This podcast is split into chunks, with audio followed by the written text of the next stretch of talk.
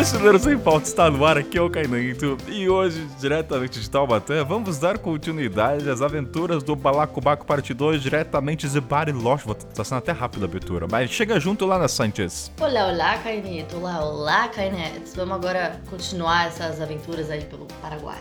Salve família, estamos de volta, dessa vez com a cueca congelada, uma situação bem diferente do que a gente viveu no Paraguai. Vamos lembrar do calorzão. E só pra avisar então pros ouvintes, se você não ouviu o primeiro episódio, vai lá dar o play, porque senão não vai fazer sentido, beleza? Então vamos pros recados e subiu a trilha.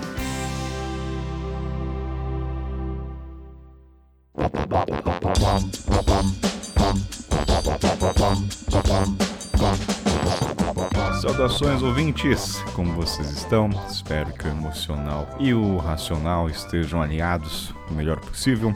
Vamos lá, primeiro recado que eu quero passar para vocês. Gente, eu não sei se vocês lembram episódios atrás, não vou saber qual. Eu tinha criado uma comunidade, né, um grupo lá no Face com uma perguntinha para você entrar, só que acabou que não engatinhou e porque também eu não liderei os primeiros passos, né, vamos dizer, não, não semei a plantinha. Aí teve uns dias atrás, semanas atrás, eu resolvi deletar a galera inteira lá por uma questão de, ah, não vai dar certo. Voltei atrás, eu soltei o Oracle, soltei a flash e resolvi voltar. Então é o seguinte, eu vou. O que, que, eu quero com esse grupo do Face, né? Uma das coisas que a gente sempre fala, até em alguns episódios, pauta sobre a Ásia Central ou mesmo o continente africano, a importância dos grupos do Face. Ah, cara, não, eu não uso o Face. Cara, eu também não uso o Facebook. O Face mal é mal eu uso para um login, mas assim, pra comunidade de viagem, cara, é o local onde te troca informações. Você pode falar, mas, cara, você para, pensa em todos os grupos de viagem. Onde é que eles se concentram? É no Telegram? Pode ser que sim. Mas assim, de grupo, né? De uma grande quantidade de pessoas. É no Discord? Talvez não. É no Facebook. Então eu vou,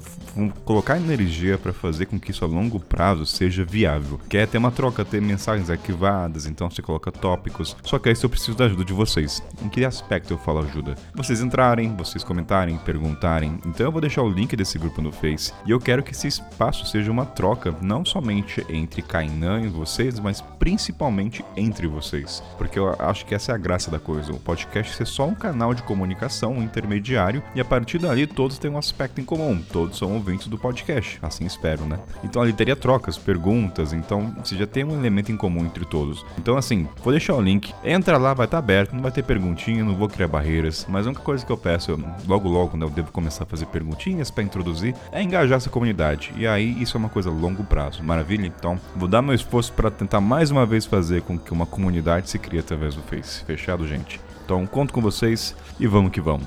A segunda coisa que eu queria comentar, eu fiquei muito feliz que é, dias atrás, dias atrás não, né? Uma semana atrás, recebi uma mensagem de um ouvinte que tinha adquirido um produto a curto, uma mochila especificamente, e ele teve lá, foi fazer trilha, né? E rasgou e tudo mais. Ele falou, ah, Kainan, veio lá por assistência técnica e a garantia. E ele ficou super feliz que voltou a mochila intacta, né? Daí falei, porra, cara, tem coisa que me deixa mais feliz eu falar de um produto é um jabá muito sincero. Falar, gente, vai lá que a mochila é pro resto da vida. E a pessoa vem e fala, Kainan, eu sei que você fala isso sempre nos programas, mas quando é a sua mochilinha e você tem ela de volta toda consertada, é outros 500. Então, cara, fico feliz. Manda esses feeds quando isso acontecer, que eu fico todo coração acalenta do Kainan, porque eu vejo que assim, a mensagem tá chegando e vocês estão confiando e tem a mochila de volta, toda consertada, e você não tem um preço que pague. E já deixando esse link também, né, falando da Curto, que é parceira nossa, para qualquer produto, gente, lá no site, seja bermuda, calça, abadana, tem um cupom de desconto no Mochileiro Sem Pauta, que é o MSP,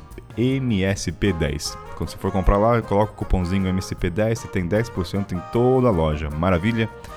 Então vai lá, entra no site da curtulo.com.br e quando tiver histórias assim que vocês tiveram sua mochila com algum dano que vocês cometeram ou o cachorro, seu bulldog rasgou e tem um conserto, envia para cá, fechado?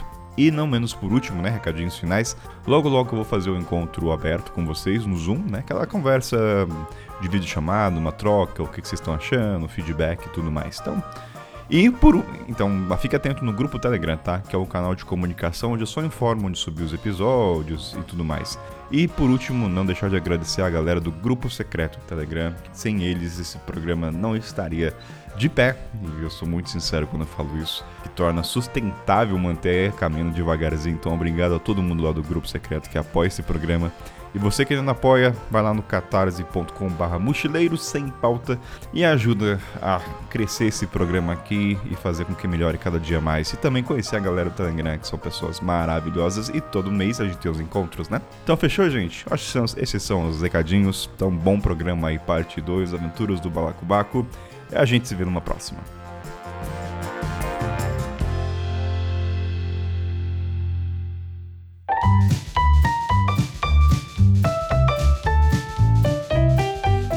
Richard e Lana, vamos lá.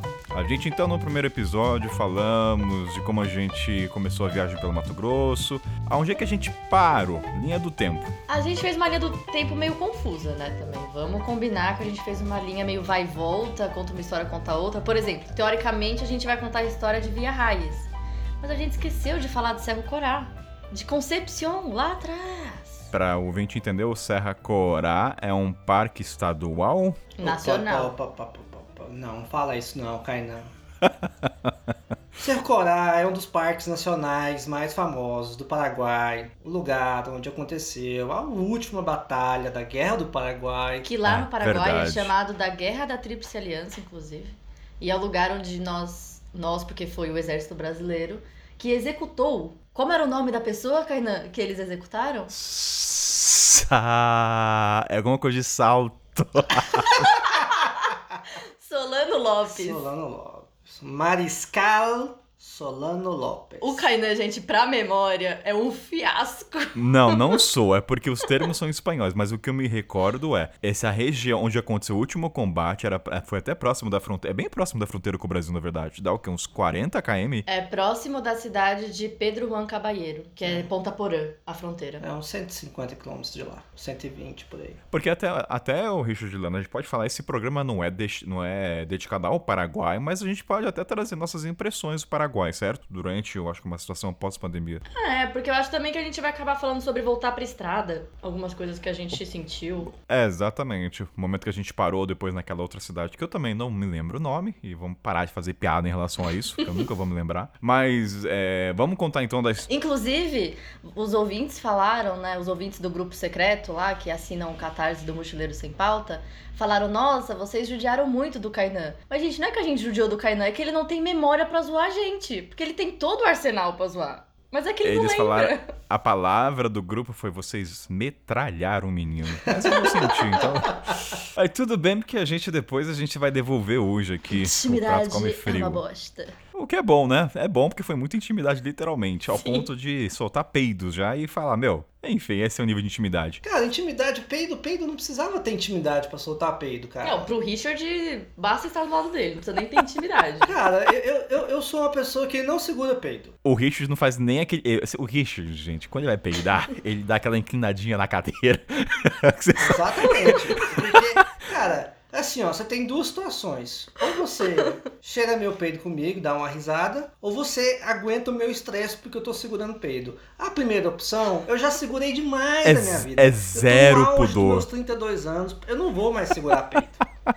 Entendeu? Ai, gente. Gente, e assim, chegou num nível que eu dei um apelido pro peido do Richard, que é o Pato Donald. Porque, assim, todos os peidos do Richard fazem o barulho como se fosse o Pato Donald. Não, e quando ele come carne, gente, puta, teve uma que ele soltava que, cara, tinha que sair do ambiente de trabalho. Kainan, Não você não viu ele comendo feijão. Nossa, é. Não, mas Ele- o, o Richard não come feijão, o que é, eu tenho que acha agradecer, consolo né? é por isso, eu não como feijão. Feijão faz mal pra mim, cara. A gente, a gente vai falar no decorrer essa intimidade que gera e você vai até com uma futura pauta, né? Viajando a dois, a três entre amigos. E Mas, falando cara, quem em é- viajar ah. a três, eu lembro quando a gente tava em Concepción, que a gente começou a fazer aquela brincadeira do o que você faz questão de fazer aqui? Pra gente decidir todo mundo junto o que cada um queria fazer sozinho, o que Ah. cada um queria fazer em conjunto e tudo mais. E aí falamos, os três entraram em acordo que todos queriam ver Cerro Corá. E aí veio É, o dilema. Como vamos percorrer, sei lá, 250 quilômetros de Concepción até o Cerro Corá?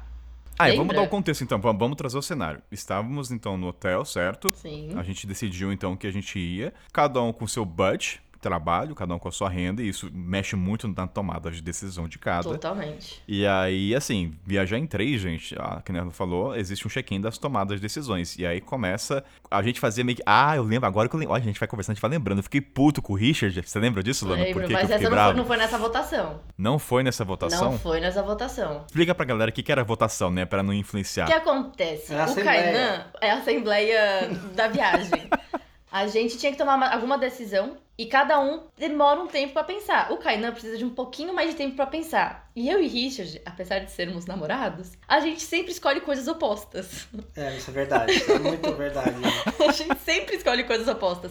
E aí, como o Kainan demorava um pouquinho mais para decidir, ele que ficava encarregado de desempatar. E ele ficava super incomodado com isso. E aí nós criamos um joguinho, que é 3, 2, 1, fala o que você quer. E aí foi nesse dia que a gente tava decidindo se a gente ia alugar um carro. Alugar um carro, não. Não, é é porque a gente. A situação é a seguinte: a gente estava em Concepción e a gente queria ir para Serra Corá. 200 e tantos quilômetros. E a primeira opção que a gente viu é: vamos ver se tem agência de turismo que opera por um precinho baratinho. Aí a gente, foi- a gente tava aprendendo sobre o Paraguai, né? Depois a gente viu que não existe isso lá. O que existe é alguém que aluga uma van, como se fosse um serviço terceirizado no Brasil, onde você monta a excursão para levar. E aí a- era muito caro. E- E a gente tava em três pessoas, entendeu? O dinheiro não- era tipo um milhão de guaranis.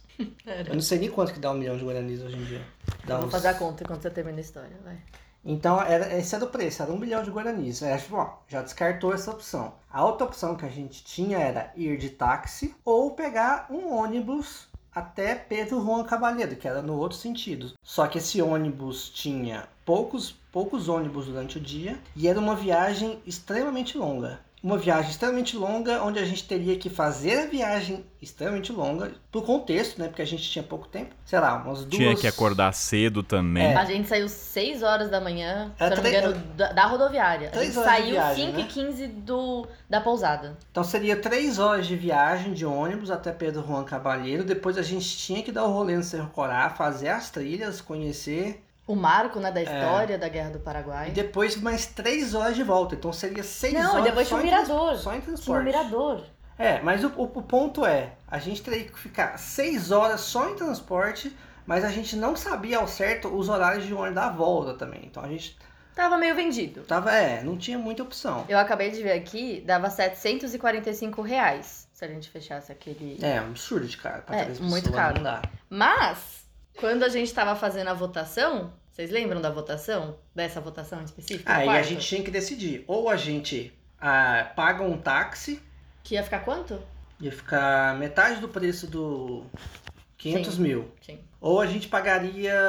Era, era tipo assim, ó. Se a gente fosse de busão, 3 horas de deslocamento, 6 horas de E deslocamento de volta. e de volta, a gente ia gastar mais ou menos uns 50, 60 reais cada, só de transporte e de volta. Se a gente fosse fretar um táxi pra gente, os três, ia dar uma coisa de 100 reais, que era mais ou menos o dobro. Não, não era, era mais que isso. Era Vai mais? dar 150 reais pra cada um. Não, acho que Ia Vamos, dar. vamos, vamos, 150 a gente- reais vamos gente- passar. Treta, treta, treta. A gente 150 passa a parte cada do um, preço. um, ô. Mas é porque essa foi a treta, entendeu? A gente só tá revivendo a treta agora, eu e o Richard. Porque foi a mesma treta na pousada.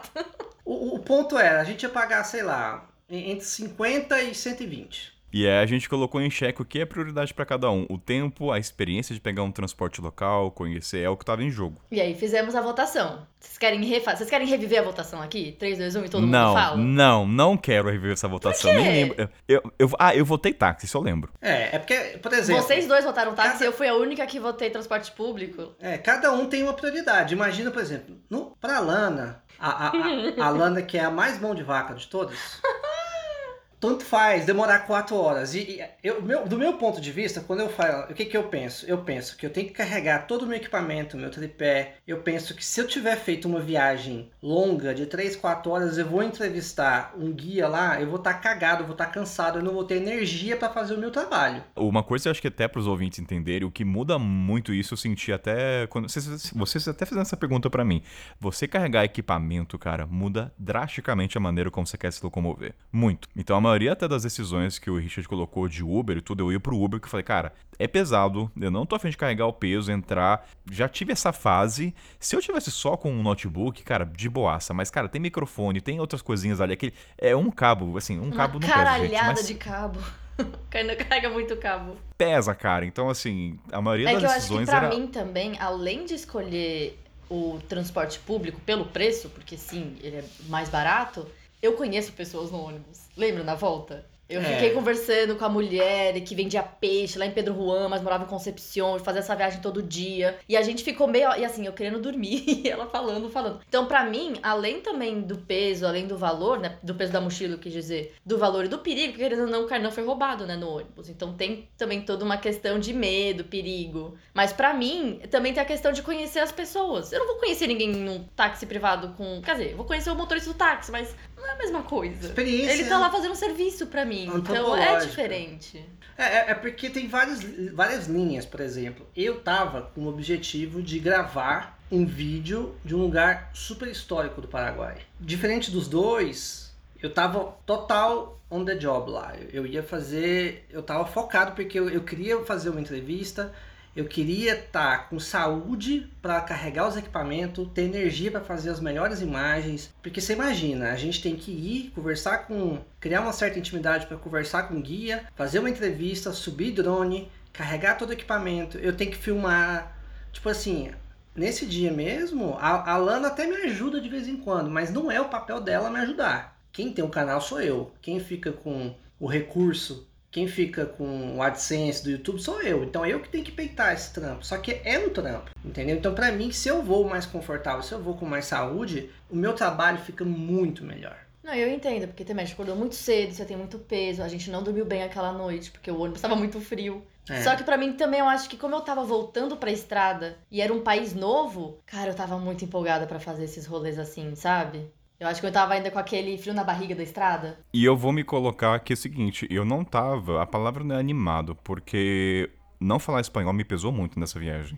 Assim, eu você... falava pra você baixar a porra de um aplicativo pra não, aprender eu não vou espanhol. baixar a porra de um pelo aplicativo. menos conseguir se comunicar um pouquinho com as Não. pessoas. Não, mas não, não, mas comunicar, cara, entre comunicar e não comunicar, eu, ou eu vou comunicar e ter uma conversa ou não vou, entendeu? Eu não vou estar com, eu não tava com energia emocional disposta pra dedicar isso. Mas vamos recapitular então, a gente tava nessa tomada de decisão, fizemos check-in, e aí eu acho que nesse momento o Richard tava entendeu, entendeu que o cenário do turismo era quase nulo, então não dava nem pra fazer transporte, né? Então falou, ah, vai ser tudo transporte local. E a gente, e assim, como eu nunca a gente viajei em qualquer outro país da América Latina, eu não tinha parâmetro pra saber da estrutura.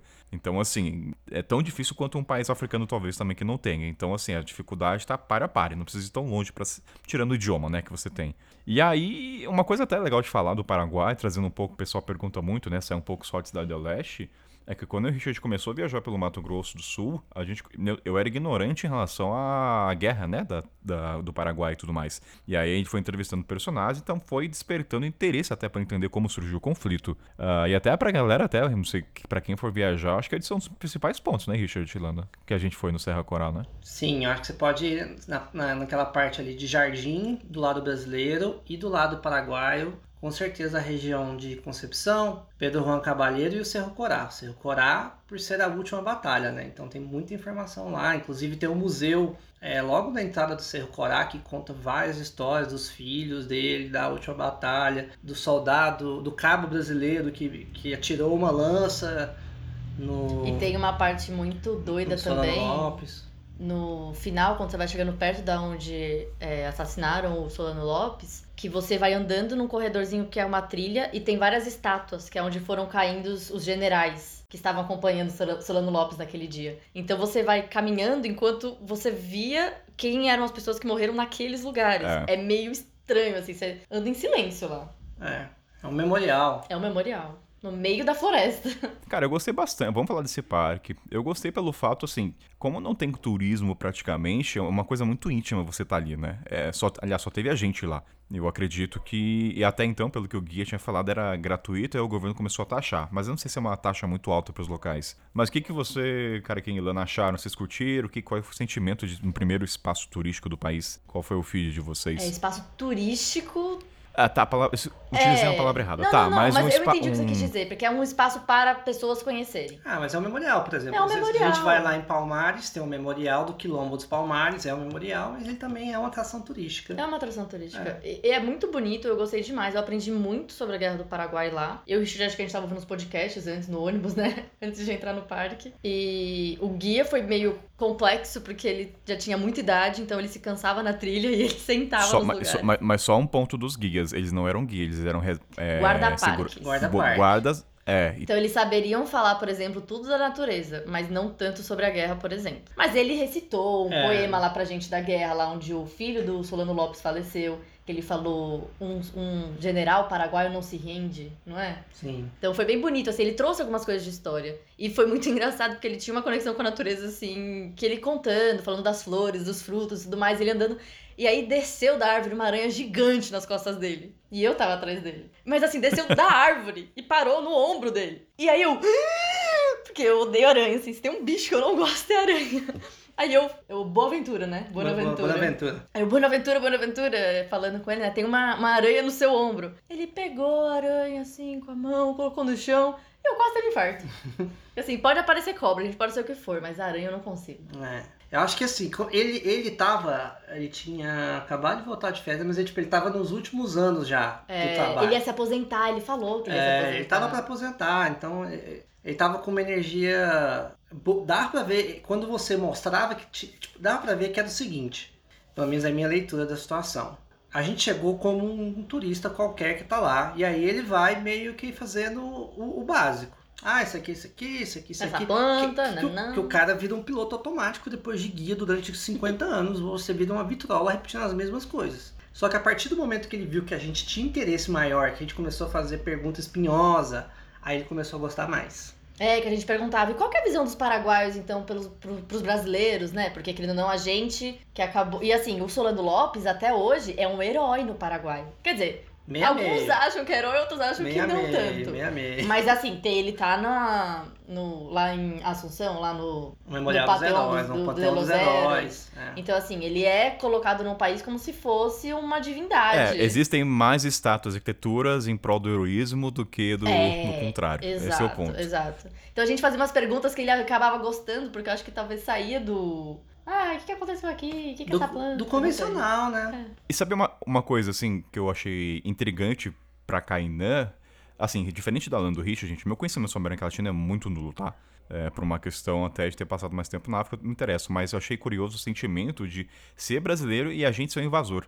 Eu nunca tinha me colocado numa situação dessa, né? É assim, A gente na América Latina, a gente, eu digo enquanto brasileiros viajando para outros países da América do Sul, é mais de uma vez que você tem esse sentimento. É, É. doido. é, então... É que, é que esse, esse sentimento de invasor é, é- Calma aí, né? É, é o é meu invasor, sentimento. Não, não, é- não. é É, um o meu... vilão. Não, vilão, porque a gente. O vilão da Porque história. a gente destruiu o país. Não só o Brasil, né? Brasil, Argentina e Uruguai. Mas assim, fica o sentimento de vilão porque o Paraguai ficou destroçado depois da guerra. E, e a gente foi um dos. O Brasil foi um, um dos responsáveis. Mas esse ponto da invasão, de onde começou, tudo isso aí é uma linha muito não, não, não. Eu, eu- eu só coloquei o que eu senti, entendeu? Eu- Não, mas é até super então válido Sim, isso. sim, é eu senti válido. isso na Bolívia também, quando eu viajava. O pessoal falava lá da, da região, quando a gente entrou em atrito e tudo mais. É, não, mas eu falo que tem esse sentimento. Se você for no sul, por exemplo, ali, mas o Paraguai que invadiu a gente, a gente só tava se defendendo. Ah, Entendeu? É o que eu tô Sim. falando. A, a origem, e aí quando você vai conversar com o Bonaventura, ele não vai falar de Brasil, ele não vai falar de Argentina, ele vai falar da Inglaterra. É. Então, então é calma que te- é- a Não, é construção na guerra embaixo. é, é mais a guerra mais do embaixo. Chaco. É Falaram embaixo. dos Estados Unidos pra gente. É. Então, assim, é sempre mais embaixo. Uma coisa até pros ouvintes que forem viajar pelo Paraguai como um todo, cara, vá nesse parque. Porque du- duas coisas que eu gostei muito desse Cerro Corá. A primeira é a parte. eh, cara, o túmulo do Solano. Acho que eu nunca tinha visto um túmulo tão bonito, né? Que tinha meio que uns guardas segurando uma haste, né? Pro- protegendo. E também tinha uma escultura na entrada do parque. Não sei se vocês lembram, mas eu achei muito bonito. E a parte não tá no meio do. Não é no meio do nada, mas assim. Não sei o sentimento, mas eu gosto desses lugares, entre aspas, inóspitos, que as pessoas vão para realmente lá ver as coisas. Não é, ela não tá no meio do caminho. Existe uma, uma logística pra pessoa chegar até a língua. Agora que você falou da entrada do parque, eu lembrei de uma outra coisa. Eu tava menstruada quando a gente foi para fazer a caminhada lá do, do Cerro Corá. E quando a gente chegou, eu fui trocar meu coletor. E aí eu tô, as meninas vão entender, eu tava no meu segundo, terceiro dia, então é um dia de fluxo mais intenso. Não é para você fazer uma caminhada de, sei lá, quantos quilômetros a gente andou esse dia? Ah, andou bastante, uns, uns, do- uns 10, a- 10 pra 12. Uns 10 para 12 quilômetros, no, No sol. Nossa, um calor da miséria. Eu lembro que eu entrei no banheiro, e aí eu, né, já coloquei a mochila no chão, já baixei a calça, baixei a calça, que não sei o que. No que eu vou sentar pra poder tirar o coletor, tem um sapo gordo gigantesco na privada. Eu saí correndo, vocês lembram? Eu lembro. Aí eu ia usar o banheiro masculino e ficava, falava pra eles ficarem de olho, pra ver se alguém ia entrar. E aí, ah, esses, esses momentos que a gente vai lembrando. E dentro desse parque, ó, dois pontos, né? Primeiro, cara, eles têm uma bandeira gigante lá. É Assim, eu sou suspeito pra falar, mas eu, eu piro nas bandeiras. Só que ela tava destroçada pelo vento, mas o negócio era grande. Tem até no vídeo do Rich, né, Rich? Você fez um take dessa bandeira, não fez? Ah, tem, tem no mastro, lá no vídeo de, do cerro. Tem um vídeo completo dessa, dessa jornada nossa aí. Com as paisagens. Eu vou deixar os links aqui na descrição pra galera ouvir, até ter a parte visual. E a outra coisa foi, beleza, a gente então foi lá, viu o túmulo, falou com o guia, o Rich e o Lano entrevistaram lá o cara pra entender um pouco o contexto histórico.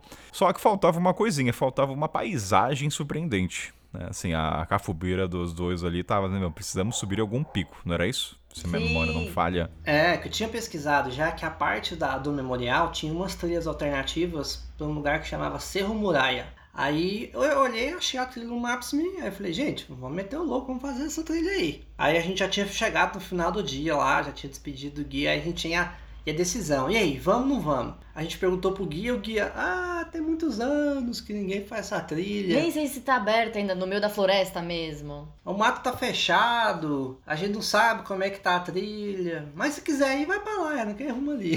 Aí ficou uma coisa assim, ai, não sei se, é uma, se seria uma boa ideia, porque a gente ainda tinha que pensar no horário do ônibus pra voltar. E tava Sim. muito quente. Tava muito. Era assim, quente no nível de estar passando nos noticiários lá do Paraguai, porque não era normal aquele calor.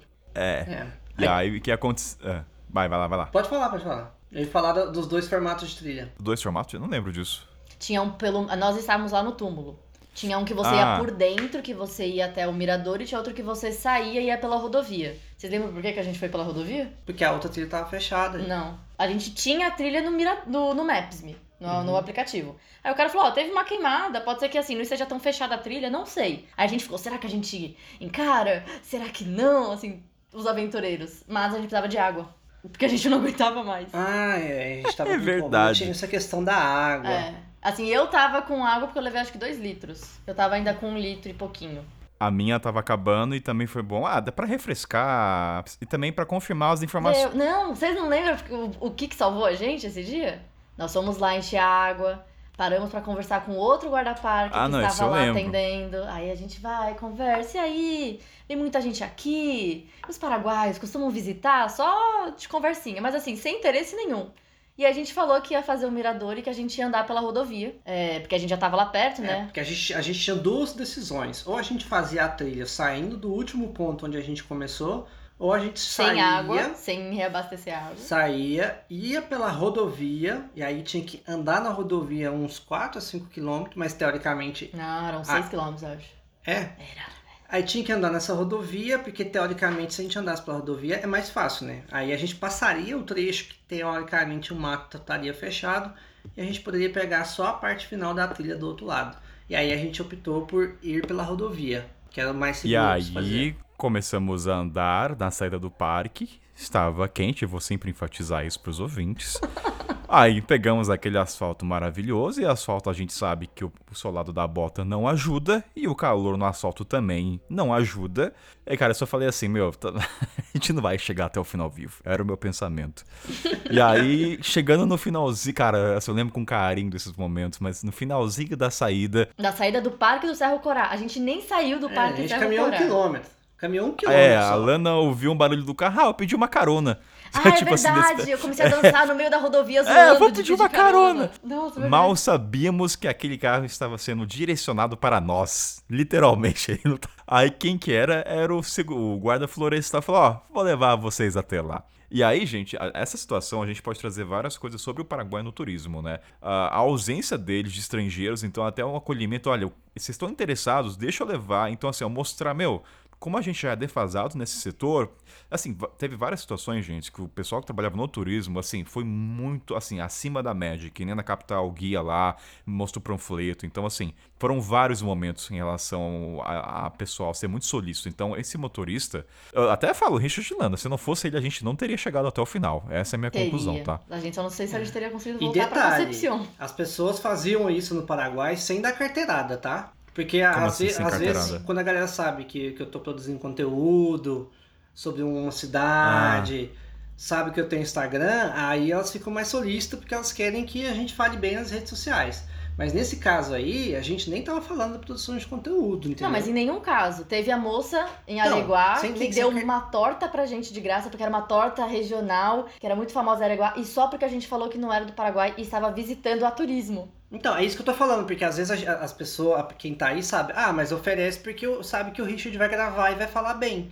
É isso que eu tô falando. Nesses casos, no Paraguai, Paraguai, ninguém sabia que a gente tava produzindo conteúdo. Te- e tem um ponto, quando esse segurança, o guarda florestal deu carona, o Richard até ia postar no Instagram, falei, Ih, melhor não, porque vai que, a- vai que o, o, o Instagram do parque vê que o cara deu carona pra gente e o cara se fode, você lembra disso? Exatamente, É, a gente nem postou. Não, mas eu acho que era as pequenas coisinhas também no Paraguai que as pessoas ajudavam muito. Por exemplo, tava muito calor numa cidade, a gente passava um ônibus, a gente pegava, olhava, ah, você tá indo pra tal lugar? Ele falou, não, o ponto é mais pra frente, entra aí que eu te levo até lá. E a gente não pagava a passagem, ele dava carona. E eu projetava que os paraguaios, como um todo, não, não iam tratar a gente bem. Isso era um machismo que eu tinha, por ser brasileiro. Ah, vem pra cá, Mas por causa relação. da guerra por quê? Por causa. Ah, porque a grande parte dos brasileiros vai lá por compra de eletrodoméstico ou trabalho, não é pro turismo. Se você chegar, ah, estou ouvindo a turismo, é uma outra relação. Então eu imaginava que o tratamento ia ser um pouco diferente. Ah, mais um brasileiro, entendeu? É o que eu achava que ia acontecer. Ah, indiferente. É, indiferente. Ah, brasileiro, entendeu? Eu achava que isso mais foi o contrário. E aí quer continuar então nesse parque, falar como foi a nossa chegada ao Jurassic Park? Piada Não, interna, depois. É, piada interna. A gente, ele parou no meio da rodovia e eu não lembro de ver nada. Vocês lembram? Tipo, não tinha uma trilha falando aqui começa a trilha do Mirador. Não. Ah, Não não, nada. nada. Era, uma, era, uma, uma- era só uma barrinha tipo de estacionamento de São Paulo, amarelinha e preta. é, só. e não tinha nada atrás, era só árvore. Então não tinha nada sinalizado. Se ele não tivesse falado pra gente, talvez a gente até errasse a entrada da, da trilha. Aí ele parou, a gente começou a subir, a trilha foi bem tranquila. Ela É. não tava fechada, nem nada. Ah, Kainan. Foi Ah, tá, bem tá. A tranquila. trilha, a, trilha, não, a trilha tava tranquila. Não. Ah, não, O o calor, calor sempre foi o foda. problema. Sempre. No Paraguai, o calor É. nos acompanhou. Não, mas a trilha tava. Com, com o Maps me tava, tava de boa de seguir. Só teve uma hora que ficou um mato mais fechadão assim, mas foi rapidinho, a gente pegou o jeito, encontrou.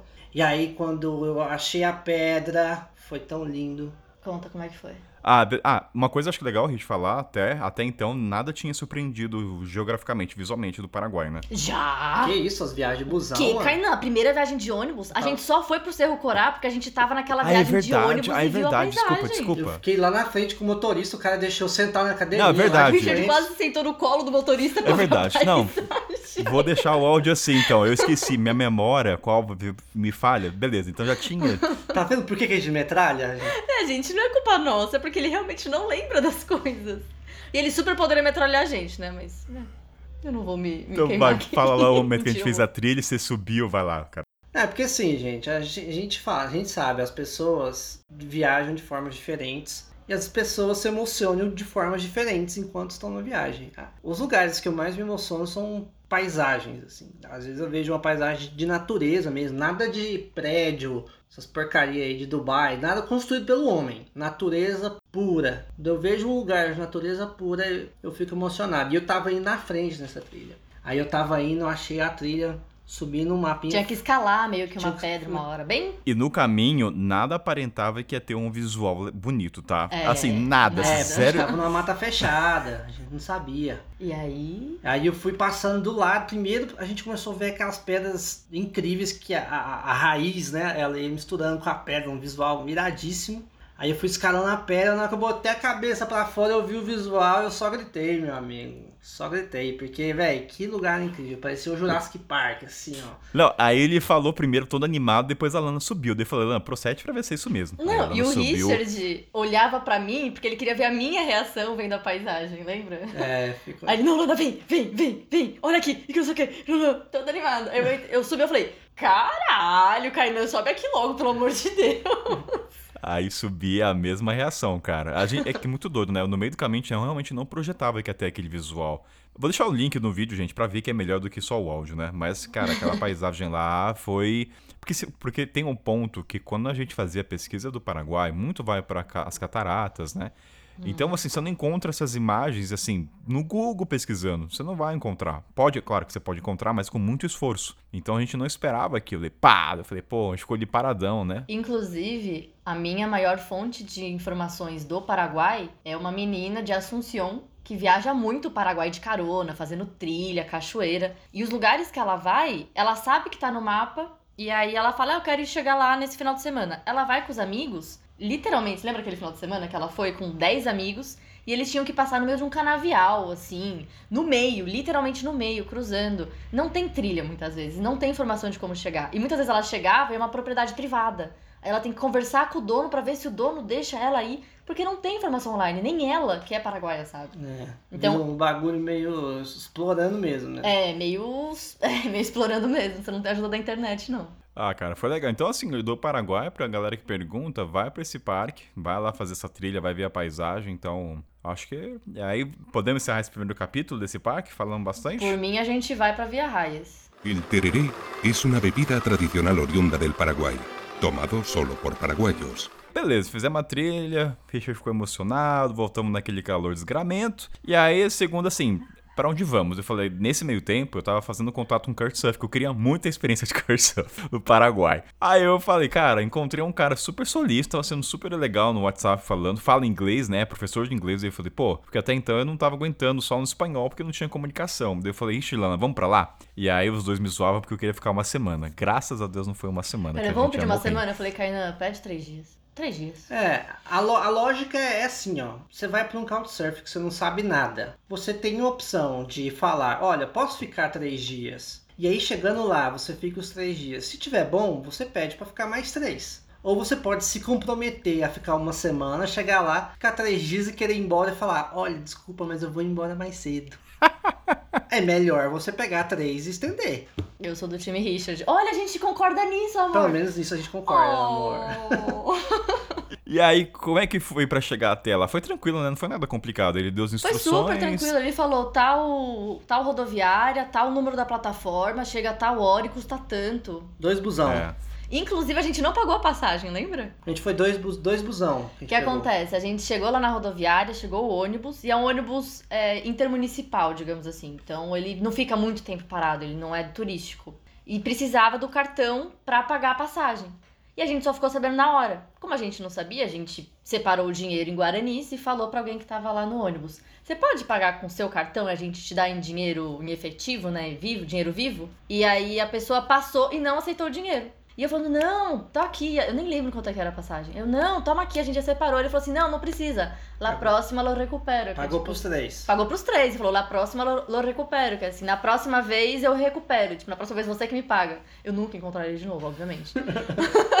Mas assim, foi uma prova da, do carinho, né, dos paraguaios. Mais uma das mil provas. Uma coisa que eu gostei muito do Paraguai foi os ônibus, né? Porque parecia front- é, parte frontal do caminhão. Achei bem legal os ônibus lá. Você vai amar os chicken bus na América É, Central, nossa, você vê o que, que acontece na América Central, filho. Você fica des- Você vai surtar um pouco por causa da sua mochila, né? Porque, no caso, a sua mochila some de você durante a viagem Ah, toda. Não, mas, Mas era, é era bem bem legal. Achei É, porque os bonitinho. busão são customizados, assim, é bem legal mesmo. E então, vamos lá, recap só pra minha memória, a qual é falha aqui pelos dois amigos. Então decidimos que íamos Pela para o. Flamengo. pela torcida do Flamengo. Chegamos na cidadezinha dele, descemos do ônibus, ele tava na esquina esperando. O nome dele, o nome eu lembro, tá? Era Victor. Pelo menos isso eu vou lembrar. E aí, beleza, aí ele tava na esquina esperando a gente, aí um monte de cachorro já tava do lado, falei, esse cachorro é seu? Eu falei, ah, não é, mas era dele, depois ficou sabendo que era dele, né? Cara, quando a gente chegou na casinha, uma casinha humilde, era um galpão, né, com, como é que eu posso explicar? Oito, não era quartos, mas eram como se fosse... Pareciam divisórias de madeira. Imagina, imagina aquele corredor, aquela, aquela ambiente de escritório que tem várias divisórias, aquela divisória que chega até o teto, só que no caso dele era tudo de madeira. Então tinha uma parte assim aberta, o quintal na frente, que era cimento, não, não, é, não tinha verde nem nada. E aí a parte desse quintal, as casas iam se construindo em blocos, todos de madeira, como se fossem caixas. Imagina quatro caixas de cada lado. Então, de, de, de, um lado tinha quatro, quatro, como se fosse quatro cômodos, todos do mesmo padrão, de um lado, todos do outro, e no meio um corredorzão. E lá no final, muito entulho e o banheiro. E nisso, a gente já tinha adiantado os trabalhos para saber que a gente não precisaria trabalhar com notebooks. Então, a gente estava programado três dias só no celularzinho, só na interação social. E que interação. Aí, cara, ai, que tristeza não é tristeza, né? Tomar cuidado com as palavras, mas é assim, uma agonia de lembrar desse momento, porque assim, era um lugar que tinha um esgoto na frente, passando na rua, né? Então o cheiro era horrível. Tinha muito cachorro e gato, mas muito. Muito assim, condições. E, e é... o chão era de terra, né? Da casa, dentro da casa, dentro do quarto. É, também. aquela areinha, então não dá pra sentar no chão, aquela areia. Então. É, e tava, tava bem sujo. Bem sujo. Porque como ficavam os gatos e os cachorros. Tinha entulho Passando, atrás. tinha entulho. Tinha. É que é, quando a gente fala gato e cachorro, quantos gatos e quantos cachorros? Tinha... Vamos colocar pros ouvintes, né? Eram seis, quatro gatos. Seis gatos. Não, tinha os filhotinhos. Ah, é tinha os filhotinhos, não. Gatos adultos, dois Mano, gatos a gente tentou cozinhar, os gatos ficavam invadindo a comida, Nossa, lembra os disso? gatos tentando pegar os, os frangos. Eram né? uns oito gatos. Nossa, gente. Oito gatos. Não eram oito, amor, eram com, seis. Com os filhotinhos? Eram seis. Com os filhotes? Com os filhotes. Eu acho que eu vi mais dois lá no fundo. Você tava alucinando Ouvintes, de calor. Richard Lance, você vê que o casal quer, quer mostrar qual número é certo. Dane-se era seis ou oito, tanto faz pra história, caralho. É, e eram três cachorros, isso eu lembro. Mas, ó, Não, mas era só pra mostrar pros ouvintes a quantidade de animais também na casa, que também... a gente vai. E Ah, o cachorro sim. que lambia? Vocês lembram do cachorro que ficava lambendo Nossa, que nojento, cara. Mano, a gente ficava eu- suado gente, o tempo inteiro, ele ficava eu lambendo amo o cachorro. Eu amo o cachorro, mas, cara, aquele cachorro eu peguei desgosto. Eu entendi o que que é não amar animais naquele dia. Desculpem os apaixonados, mas naquele dia eu descobri meu lado Darth Vader, cara. Não gosto de animais. Foi nesse espaço. Porque, enfim, daí o Victor, o Victor, ó, o Victor é uma pessoa super carinhosa, sempre sorria, sempre pingando. E ele é uma pessoa, um tamanho, vamos dizer, avantajado, né? E a hora que ele mostrou o quarto, eu falei, ele mostrou como é que era o quartinho, gente. Tinha uma cama de casal, dadas condições um pouco precárias. E o, o nosso olhar de nós três, a gente só olhou pro ventilador. É assim, foda-se a cama, tem um ventilador bonitinho ali. Só que assim, deu a entender que nós três ficaríamos naquele quarto. Ele não tinha falado que tinha outro. Olha, aqui é o quarto de vocês. Então aí ficou, ah, nós três, eu fico no chão, beleza. Aí depois, ah, depois tem outro quarto, é o seu. Fala, ah, tem, opa, tem um segundo quarto. Not so bad, não é tão ruim assim. Só que aí ele falou, ó, só tem um ventilador. E aí, ah, gente, como é que a gente vai fazer três dias? Kainan sugeriu da gente dividir. Então, uma noite ficaria o ventilador comigo e com o Richard, e a outra noite ficaria com o Kainan. Seria a maior loucura do mundo isso. E eu puxei o Kainan de lado e falei, Kainito, querido, dorme no quarto com a gente, pelo amor de Deus, porque não dá pra dormir sem esse ventilador. Não. Ó, gente, eu vou falar pra vocês, ó. Eu já vi muito calor na vida. Eu já, eu já fui pra Cuiabá mais de uma vez. Cuba. Eu cresci em Goiânia. Eu cresci em Goiânia. Não me vem com essa de, você não sabe, lá no Tocantins é mais quente. Eu já fui pro Tocantins também. Eu já queimei no Tocantins também. Já queimei Cuba também. Já queimei Cartagena. Cartagena também. Mas o calor que tava fazendo em Vila Raiz, meu amigo, era o cu do capeta, cara. Tanto que todo mundo tem ar-condicionado, seja qualquer estrutura. Tanto que o Victor, nosso host, tinha um quartinho dele e tinha ar-condicionado pra estrutura. Era assim, era uma parede de madeira. E É. saía a estrutura do ar-condicionado. Não, tipo assim, não tinha- a casa não tinha nem fogão direito, mas tinha um ar-condicionado bom. Dentro do quarto Dentro dele. do quarto dele, né? Não no nosso. Óbvio, né? A gente é visita. É, justo também. Não, e esse Kurt Surf, então beleza. Então a gente, a gente dormiu no quarto junto, a cama de casal e eu no chão. E eu fiquei um pouco com medo devido ao escorpião, né? Porque Tinha tinha, muito muito entulho. entulho. É, é- É. é- a casa, gente, assim, é bom fazer uma descrição das condições. A parte disso que a gente falou, da estrutura, é tipo assim, é, tudo que tinha tava muito velho. Me caindo uns poeira. pedaços, as portas não fechavam direito, eram uns pedaços de madeira, madeira antiga, madeira podre, junto com tijolo dentro da casa, obra. Atrás dos entulhos, atrás da obra que a gente tá falando tanto, ficava o banheiro. Perdido no meio do quintal. Assim, era uma construção de quatro. Quatro não, né? Três paredes de tijolos. E não tinha a porta. Lembra Não dessa, tinha né? porta. Era o único lugar que tinha realmente um azulejinho, né? Lá, bonitinho e tudo mais. E era Não, muito. bonitinho não. Tinha- As condições estavam maravilhosas. Tinha azulejo. Isso já era um azulejo. supra-sumo já. Mas não tinha porta, né? É. Essa era uma questão. E a privada, não sei quando foi limpa. Mas pera aí, em compensação, foi o melhor Wi-Fi do Paraguai. Exato. Foi o melhor Ah, Wi-Fi é. do Paraguai disparado. É, não, a- tipo, as condições eram precárias, mas o Wi-Fi era boa. Inacreditavelmente. Mas Nada assim, demais. apesar da estrutura ser, ser difícil, assim, todo pra gente, acho que todo mundo aqui já ficou em lugar Pior. pior, já passou. O problema lá mesmo que tava incomodando os três, tava sufocando os três, era o calor. O calor, calma, não, tem duas coisas. E não tinha onde deitar. Isso foi um fator que pesou, porque tinha tinha na cama, algumas mas você queimava. Se ardia no colchão. do capeta. O colchão parecia na nádega direita do capeta. Não, e é uma... A Ai, esquerda já tinha Deus. queimado. Ó, Que bosta. Gente, é porque eu tô sentindo a dor do calor. Por isso que eu tô lembrando. Não, eu suei o cu aqui só de lembrar. Uma informação extra foi quando a gente ia pro Kurtsurfing, eu e o Carnão, ele tava, assim, eu assumi a posição de fazer interação social porque ele falava inglês. É, Então eu o que falava, de- acontece? O, o Kainan, ele estava muito animado pra fazer couchsurfing, pra conversar com alguém novo, digamos assim, e pra falar inglês. E eu e Richard, a gente tava num momento mais introspectivo da viagem, que a gente não tava querendo interagir tanto. E a gente tava com trampo também. A gente tava com muito trabalho também, tanto que a gente até falou, Kainan, é, até o fato de ser um couchsurfing que fala mais, tipo, tá mais disposto a falar inglês, que a gente vai conversar mais inglês, é algo que não me animava tanto também, porque eu tava querendo falar espanhol. É, porque a gente, a, gente já tá, a gente já fala espanhol, então a gente, a gente interagia muito mais que o Kainan. O Kainan precisava de uma pessoa que falasse Exato. inglês pra ele poder interagir com mais profundidade e tal. Então a gente foi lá de companhia praticamente pra menino Kainan. Exatamente, a gente foi lá pelo Kainan. Aí quem, quem disse que nosso querido Rolf Victor queria falar inglês? Quem disse? Não, depois que ele descobriu que eu e o Richard a gente falava espanhol, ele sempre Nossa, cara, espanhol. é. Não, e aí, assim, era engraçado porque a gente sentou na mesinha, eu puxava inglês, respondia, tudo legal. E aí ele mudava pro espanhol. E aí a Lana tem hora que jogava de novo pro inglês. Aí ficou um jogo assim, inglês, vai pro inglês, vai pro espanhol. Até uma hora que fala, quer saber? Ele quer falar em espanhol, é onde ele se expressa melhor. Eu falei, até olhei, desculpa, Lana e Richard, por fazerem social. E aí quem é que teve que assumir? Os introvertidos. É, e aí falei assim, ah, já, já vamos aí. aí Não, não, a culpa não foi sua, nem- a culpa também não foi dele. Não, eu, eu me esforcei pra um caralho pra Esforçou, puxar assunto todo com o Victor. esforçou, assim, né, eu acho que também saindo do Brasil, primeira viagem, primeira vez fazendo couchsurfing depois de tanto tempo, acho que tava todo mundo meio ansioso também pra É. esse momento, né, querendo ou não. Por mais que a gente não estivesse tão extrovertido assim pra interagir, mas não foi culpa de ninguém, eu acho que nem dele também, porque quando ele viu que a gente sabia falar espanhol e eu fazia a pergunta, porque eu tava muito na pilha de aprender coisas em Guarani, lembra? Então eu pedia informações pra eles, e aí ele foi e me deu um livrinho em Guarani,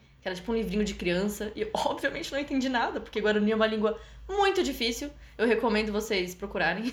é muito difícil. Mas das conversas, uma coisa que eu lembro que marcou foi como é que ele fez, como é que ele chama os argentinos, os paraguaios. Você não lembra? Kainan, a gente falou na pré-pauta, a gente repetiu na pré-pauta. Eu vou olhar o caderninho aqui, Não, vocês ah, querem me não. humilhar de novo? Ó, sem caderninho. Curepi. Então, que- gente, explica o contexto, né? Porque não foi assim, jogou e ninguém riu, né? A gente riu, a gente achou interessante, né? Não, a gente não riu, é jogar? porque eles só falaram que tem uma palavra pra falar dos argentinos. É, é que. é- Por conta da guerra, no Por caso. exemplo, a gente, tinha, a gente tinha esse estigma que os paraguaios tinham, teoricamente, algum rancor histórico por conta da- do processo da Guerra do Paraguai. E quando a gente chegou lá, conversando com os paraguaios, a gente descobriu que não acontece isso, que na verdade tem, eles têm isso com os argentinos. Que a tretinha, do mesmo jeito que tem Brasil e Argentina, lá eles têm a treta Paraguai e Argentina. É, mas o nosso é pro futebol e o deles é por guerra. Não se sabe se é por guerra, amor. Pode ser por outras coisas também. Tem fronteira, não, mas o- tem... o apelido Curepi, quando ele explicou, foi bem macabro. Não foi uma explicação tão Ah, eu legal, não. Eu lembro do nome, mas eu não lembro a origem. Vocês não lembram a origem, gente? Tá, Curepi. Tá, vamos lá. É, o Vitor ele tinha comentado que os argentinos, eles. Lá tem. Aqui, né? Eu tô na Argentina agora. Hum. É muita pele de porco que eles usavam. Para as vestimentas da guerra e tudo mais. E eles usavam botas, se eu não me engano, alguma coisa que era de porco. E eles eram muito violentos. E aí, curepi é alguma coisa que eu não sei se é em Guarani, mas alguma coisa de porco, pele de porco, É, não sei o que, fosse que era. Porco, né? Era como se fosse alguma coisa que remetia a porco. E porco também tem a conotação de ser porco. Porco, Tanto que a gente fala porco, né? Porco, Quando alguém é porco. porco. porco capitalista. O que, que você porco entende? capitalista, mas também porco de sujo, porco de pessoa nojenta, porco de. Enfim, eles eram muito Sim. violentos, eles passavam e destruíam realmente os lugares, eles torturavam. Então, assim, pelas histórias dele, foi a daí que veio o nome Curepi. Então, E ele mesmo falou que os próprios paraguaios chamam os argentinos com esse termo, né? Como gringo, sei lá, em outra analogia, mas seria mas como é de um falam. jeito. Sim. É pejorativo, É, não, é é, respeitoso. não é de um jeito É pejorativo. Mas, mas o gringo também pode ser de forma pejorativa, dependendo do tom. É. É, tanto que ele falou que você só fala curepi quando você é muito amigo de um argentino. Não, tipo, corepi com uma forma. É, tipo, ah, seu boludo. É. Pra, acho que encaminhando pro final do kart surf, que eu lembro, assim, teve um momento que o Richard deu álcool pro menino, né? Que ele, não é que deu álcool, né? Vamos contar a história melhor. Não, é, porque- é o é porque é o seguinte, a, a situação, beleza, o Kainan, o cara não queria falar tanto o inglês, mas tudo bem, o Kainan arranhava um portunhol. Não, aí o Kainan falou, eu vou fazer um jantar então. Ele não quer interagir comigo, vocês interajam com ele, eu vou alimentar todo mundo. O que que Carnito fez? O que que Carnito Não. fez, senhor Rafael Dalago? Você não ouse falar a palavra porque a cozinha, as condições não eram favoráveis para uma elaboração de um prato. Mas você fez um estrogonofe, Kainan. Você pode colocar desculpa no que for, você ainda fez um estrogonofe. E você já tem a fama de fazer muito estrogonofe na casa Não. Lana, eu adoro. eu- Assim, a gente, eu não quero ter essa fama, esse é o ponto, entende? Eu não quero ter fama de Eu estrogonofe. Eu- da hora, muito, cara. eu sinto muito, Kainan. Por que, que você não quer a fama? É mó da hora estrogonofe, gostosão. Ah, então, contexto. Então, enquanto estava lá eles interagindo, eu falei, vou assumir essa cozinha numa boca de é, fogão elétrico muito ruim. Uma única boca, Nossa, aquilo lá com foi tenso. gatos pulando na panela. É que quando ela pensa fogão, imagina um fogão de camping elétrico. É isso que tinha lá. Exato. Uma boquinha. Não é uma estrutura nem nada, não. Era um. Um fogãozinho. Não, essa, essa, noite, essa noite foi divertida, porque eu acho que eu lembro que eu consegui encontrar alguns tópicos com ele, que era de anime e coisas japonesas, aí conseguiu ter uma interação, né? Porque assim, eu senti que o Victor era uma criança interna. Então eu falei, ah, o que, que é os tópicos que dá pra conversar com ele? É, não, mas deixa eu voltar um ponto. É, é porque, por exemplo, na hora da conversa, tava rolando uma conversa assim, um fazia uma pergunta e o outro ficava mais calado. Não tava rolando um- uma troca-troca. Não tava rolando uma troca intensa, A gente perguntava, ele respondia. é, a parte da expectativa que a gente queria. Aí o que, que eu falei? Vou lá buscar uma cachaça. Aí eu falei assim, é o método goiano de resolver as coisas. Fui lá no supermercado, comprei a cerveja, comprei o conhaque lá, aí depois... É, é certo? Não é certo. Mas, às vezes, ajuda. E foi a melhor noite que eu dormi. Foi a porque eu bebi e dormi. Não, e teve o social, foi divertido, Ai, a eu Lana fez roubei uma o batida. pomelo. É, a...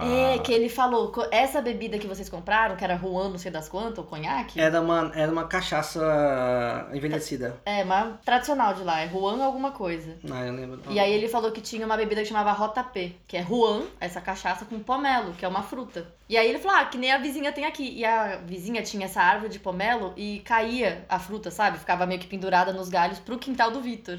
Aí eu fui lá, roubei um pomelo dela, que tava no quintal dele, então não foi tão roubado assim. E aí fiz uma bebida lá de Rota P, ele aprovou minha bebida. Ah, ficou bom a bebida, ficou, Ficou bom, gostosa. né? Ficou O próprio Victor bebeu, ficou gostosinho. Ó, e quem tiver no grupo secreto lá do, do Kainan, do Mochileiro Sem Pauta, eu vou mandar o Kainan bebendo o shot desse Não, conhaque. já mandou já. Você já colocou Ah, isso já já no grupo. Tá no YouTube Ah, você também. quer? Tem um vídeo lá, Vila Raiz. Não, não, no não, não vai ter, não vai ter link no. YouTube desse não. vai ter de tudo. Ó, e pra encerrar, eu acho que no Surfing do Victor, acho que o ápice do momento foi o banho de mangueira, né?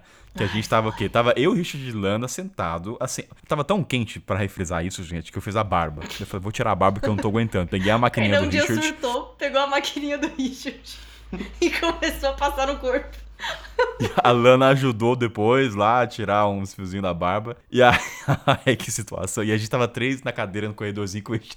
Ah, só pra uma informação importante: a gente passava a tarde inteira em frente ao ventilador. Nosso ventilador é o nosso melhor amigo. É. Gente, assim não era A, ridículo. a- a gente- a gente ficou lá três noites. A gente só conseguiu sair pra cidade, pra ver a cidade, um dia no, no final da tarde. E foi E um, arrastados. um custo. Mano, Um custo. A gente ficava a tarde inteira. E assim, na- acho que esses dois ou três dias em frente ao ventilador, nas cadeiras de plástico, foi quando a gente entendeu como o tempo é irrelevante, né? Ele é subjetivo. As- a tarde parecia que não passava nunca. Ai, foi triste, gente. E aí, o que, que aconteceu, né? Aí eu falei, cara, a gente precisa se refrescar. Aí eu falei, olha só, eu fui- teve um dia lá que eu tava andando na casa e eu falei, tem uma mangueira, eu acho que dá pra conectar e dá pra fazer um banho de mangueira. E não é que funcionou? Tanto que saiu até um vídeo do Richard, né? Virou uma thumb, né? Então esse, esse momento foi até Virou. O dia da mangueira. O dia que a gente. Nossa, melhor dia em Vila Não, a gente descobriu isso só no último dia. Mas foi bom, viu? Foi bom. Foi. Mas acho que essa experiência, né, gente? O que, que a gente aprendeu? ah, vale teve a pena. experiência muito boa também. O cocô Qual? do cachorro no box, no chuveiro. Nossa, Todo lugar mano. pra cagar, né, cara? Que fase. O que acontece? Nem os cachorros aguentavam calor. E como não tinha porta no banheiro e no box, eles iam deitar no azulejo do banheiro e do É, box. tinha um cachorro que ele nunca saía do banheiro. Que era o lambedor. O lambedor, ele tava sempre no banheiro. Você tinha que, pra, pra tomar banho, você tinha que enxotar ele. Toda vez. Porque assim, ninguém quer cagar e mijar do lado de um cachorro te olhando, né? Muito íntimo, é que nem cachorro te olhando fazer sexo. Você não gosta, cara. Você faz, sai daqui, entendeu? Ah, cagando dá pra fazer um cafuné no titio ali, cara. Oh, ma- mas uma pergunta. Eu sou baixinha, né? Sou bem menor que vocês, então não tive problema com isso. Mas eu lembro que o chuveiro dele tinha muita teia de aranha com aranhas Tinha, em cima tinha. do chuveiro. Tinha. Tinha. E não me alcançava, porque eu sou muito baixinha. Mas como é que vocês faziam? Eu acho que eu não perguntei. Ah, é, é o que tem. É o que tem. É, é o que Vocês tem. ficavam, tipo, abaixados tomando banho? Não, eu, eu abaixava e ficava olhando pra cima pra ver se não via nenhuma aranha na minha cabeça. Eu não ficava de costas pras aranhas nunca. Eu tomava tipo, banho fechar, rodando. não fechar o olho nunca no banheiro, né? Não, eu tomava banho meio, meio que rodando, assim, pra não encostar nas teias de aranha. Não, Eu tava mais preocupado, na verdade, com o ventilador da cozinha que podia arrancar meu braço. Porque ele era muito baixo, qualquer espreguiço pra cima. É, é sério, vocês lembram do ventilador, cara? Meu, sem sacanagem. Se você der um espreguicinho, você perde a mão ali, cara. Então, assim, eu ficava mais atento com o ventilador. Ah, gente, que história nesse Kurt Surfing, Não, viu? e aí o Kainan, eu lembro até hoje você sentado assim na frente do ventilador e você, meu Deus, eu queria ficar uma semana aqui. É, daí a gente ainda fala, ei, cara, tá vendo, cara? Eu falei, caralho, Kainan. Não, eu falei, Kainan, imagina se você solicita uma semana. Cara, eu ia morrer, eu ia te deixar aqui sozinho. Não, Falar, "Foda-se, Naquela, não situa não, espanhol." naquela situação eu ia arquitetar uma mentira. Aliás, os Sim. episódios da mentira. Eu ia Sim. falar, não dá. Não, não rola, Sim. não rola. Assim, é uma experiência antropológica ficar doido. Assim, recomendo. Quem for lá, vai conhecer o Victor, um cara legal. Não, Mas ele assim- ama o Paraguai, o Vitor. Ele sabe de muita história. Ele Ah. ensina Guarani, ele contou a história da ditadura pra gente também, que a ditadura do Paraguai foi a, a que mais durou em todo o continente latino-americano. É, o problema é, a gente tava em qual época do, do, do mês? Do mês? É. Isso foi em fevereiro. Era fevereiro. É, não fevereiro. vai no verão. Esse é o ponto. Vai no inverno, outono, tanta estação boa aí, você vai no verão. É que assim, pros ouvintes acharem que o Victor, o, Riff, o Victor só tem referências maravilhosas, tá, gente? Ele, como ser humano, ele é acolhedor, solícito, mas assim, na estrutura vai te cansar, entende? É, acho que É. esse é o ponto que o pessoal tem que ficar atento. Sim. Bem, acho que a gente pode subir uma vírgula sonora aí? Sobe uma vírgula sonora, Carnito. El tereré es una bebida tradicional oriunda del Paraguay, tomado solo por paraguayos. Seguinte, gente, falamos então da experiência do Serra Coral lá do, da, onde teve a morte do Solano Lopes, que depois vai lá no vídeo do Richard pra entender melhor. Falamos então dessa experiência antropológica com o nosso host Victor. E aí, dessa cidade, fomos para Arégua, que até então, me corrija se eu estiver errado, é a cidade mais uma das mais turísticas para os paraguaios, procede? Procede. Sim, até porque ela é muito próxima de Assunção, né? Então você consegue fazer um bate-volta num dia, né? Não, tem um ônibus que você lembra? Você paga R$ 3,50 de Assunção direto pra Areguá? É. Era um intermunicipal. E aí a gente chegou nessa parceria que o Chute fez, que era uma casa. Eu sempre falo dessa casinha com eles, que é a casinha da Barbie. Por quê? É uma casinha bonitinha, o dono é casado com uma paraguaia, alemão. Aparentemente ele que construiu tudo, só que, meu, os banquinhos era tudo pequeno, cara. Assim, eu lembro dessa casinha era tudo minúsculo. Não sei se vocês concordam. Na verdade, Casa da Barbie não, é o novo formato que tá na moda. É a Tiny House. Mas tá tudo bem a casa ser pequena, mas a cadeira não precisa ser pequena, entendeu? A casa pode ser pequena, tudo bem. Isso Mas em, deixa a mesa no tamanho normal. em português a gente chama isso de kitnet. Não, não é uma kitnet, porque os móveis eram pequenos. Uma kitnet pra não. Eu me curvava pra cozinhar, pra cortar os legumes na bancada. Uma kitnet pra duendes. Exato. Pô, sabe uma coisa? Arego, pra quem for pro Paraguai, é uma cidade que eu gostei bastante, porque assim, tem muito. art- Uma, co- a gente vai falar do artesanato que é baseado praticamente em cerâmica, certo? Sim. É literalmente E cerâmica. tecido também, algum- algumas E coisinhas de alguns tecido. tecidos. Mas eu lembro que mais me chocou em Arégua foi que ninguém me importunava. Isso pra mim foi um choque muito grande. Ninguém falava, entra aqui, entra aqui. Mas você falou isso no Mercadão de Assunção também. É, o Paraguai inteiro, né? Inclusive, posso voltar pra Assunção rapidinho? Nossa, assim, desculpa ouvintes, mas a gente tá muito confuso aqui nas conversas. Quando a gente chegou, o Kainan, a gente fez uma listinha de coisas que cada um queria fazer naquele dia em Assunção. Eu queria fazer um negócio, o Richard queria fazer outro. O Kainan queria ir no Mercadão Municipal, o maior mercadão lá, que é, o É. Mercado Central 2. Mercado se eu não me 4. engano, Mercado 4. E fomos lá, chegamos, andamos no mercado e era um mercado municipal. Caimito ficou super decepcionado. Eu É. esperava não sei o quê, eu esperava não sei o quê. E aí eu, como Criei expectativa. uma bairrista latino-americana, porque o Kainan, ele, ele tava com uma esperança de encontrar algo que o remetesse pra África, pro continente africano.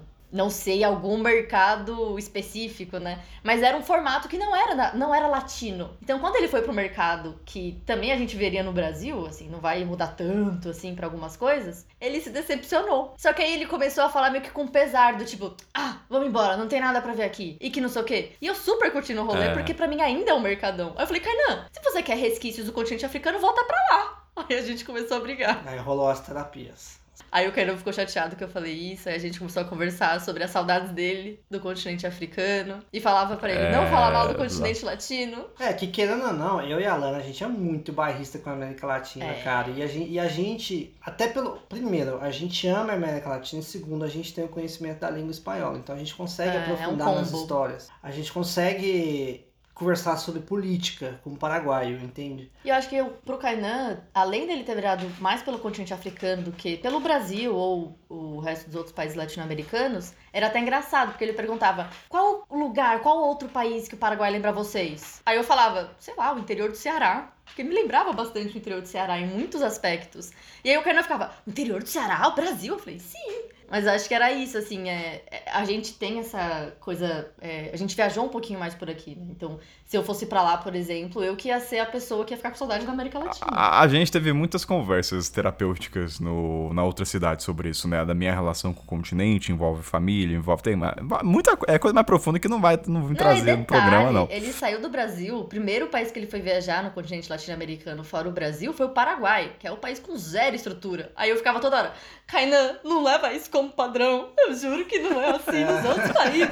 Vai também É, para- pros outros Eu, países. eu, eu, eu acho assim que o Paraguai, o Paraguai com- comparando com outros países latino-americanos que a gente já viajou, o Paraguai é, um- é um dos que tem muita personalidade, isso é legal. Muito carinho. Mas ele tem, ele tem um jeito tão dele que às vezes é difícil de você entrar. Então, E é difícil exemplo, viajar também. Se você comparar com qualquer outro país da América Latina, você não tem tanta informação. Quer dizer, você tem muito mais informação dos outros países do que do Paraguai. Não, se- sem contar que Paraguai, tirando as fronteiras, algumas capitais, é um país super tranquilo e seguro. é, Sim, não. eu me sentia muito segura. Mas eu acho que às vezes a Quando eu gente falo tá de, tão. de entrar é de. Desculpa, entrar na de- cultura. É, é de, de entrar, adentrar na cultura.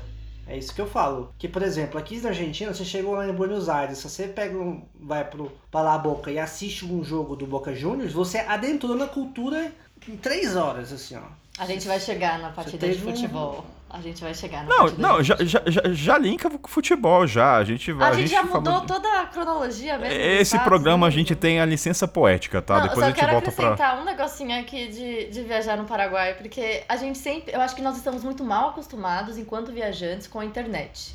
Então, a experiência de viajar no Paraguai com um novo, sem saber o que tá te esperando lá, se a trilha tá aberta, se a trilha tá fechada, se é propriedade privada, se a cachoeira tá seca ou não, quanto que paga, paga pra entrar, é parque nacional, acaba sendo um, um negócio também que dá uma alegriazinha, sabe? De tipo, não saber o que vai te esperar. Não, eu acho que tem um ponto, vai. Momento foge um pouco da conversa sobre o Paraguai. Que a gente até conversou isso no decorrer da viagem. Porque como o Paraguai, para Kainan, não sei se pra vocês, tem uma semelhança com o Brasil na arquitetura, nas, nas personas também, né? Visualmente falando. Poderia ser um brasileiro, a gente não sabe se esse aqui é um paraguaio, diferente de um boliviano, talvez. Exige mais do viajante conseguir ter um choque, né, cultural, alguma coisa de comportamento.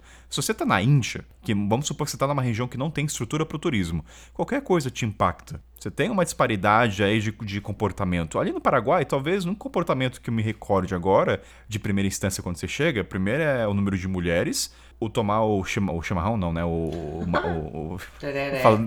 o tereré. Mas assim, fora isso, você tem que cavocar para poder encontrar. Então isso cansa. Eu, assim, eu falo por mim, eu tava Aí a cansado. gente entra no ponto de que eles são muito silenciosos. Você vai numa praia, não tem ninguém ouvindo música. Você vai num. Você vai em qualquer Olha, lugar. Eu nunca vi isso em nenhum lugar da América Latina. Pra mim, um país silencioso latino é Paraguai. Cara, é muito silencioso. Tanto que eu acho que eu lembro que eu comentei. Eu não sei quem foi o primeiro. Eu falei, gente, eles são muito quietos. Não tem buzina. Assim, é um É. trânsito. Não é caótico, mas assim, é sem capacete, é moto, vira. Não tem farol Ninguém muitas vezes. Buzina!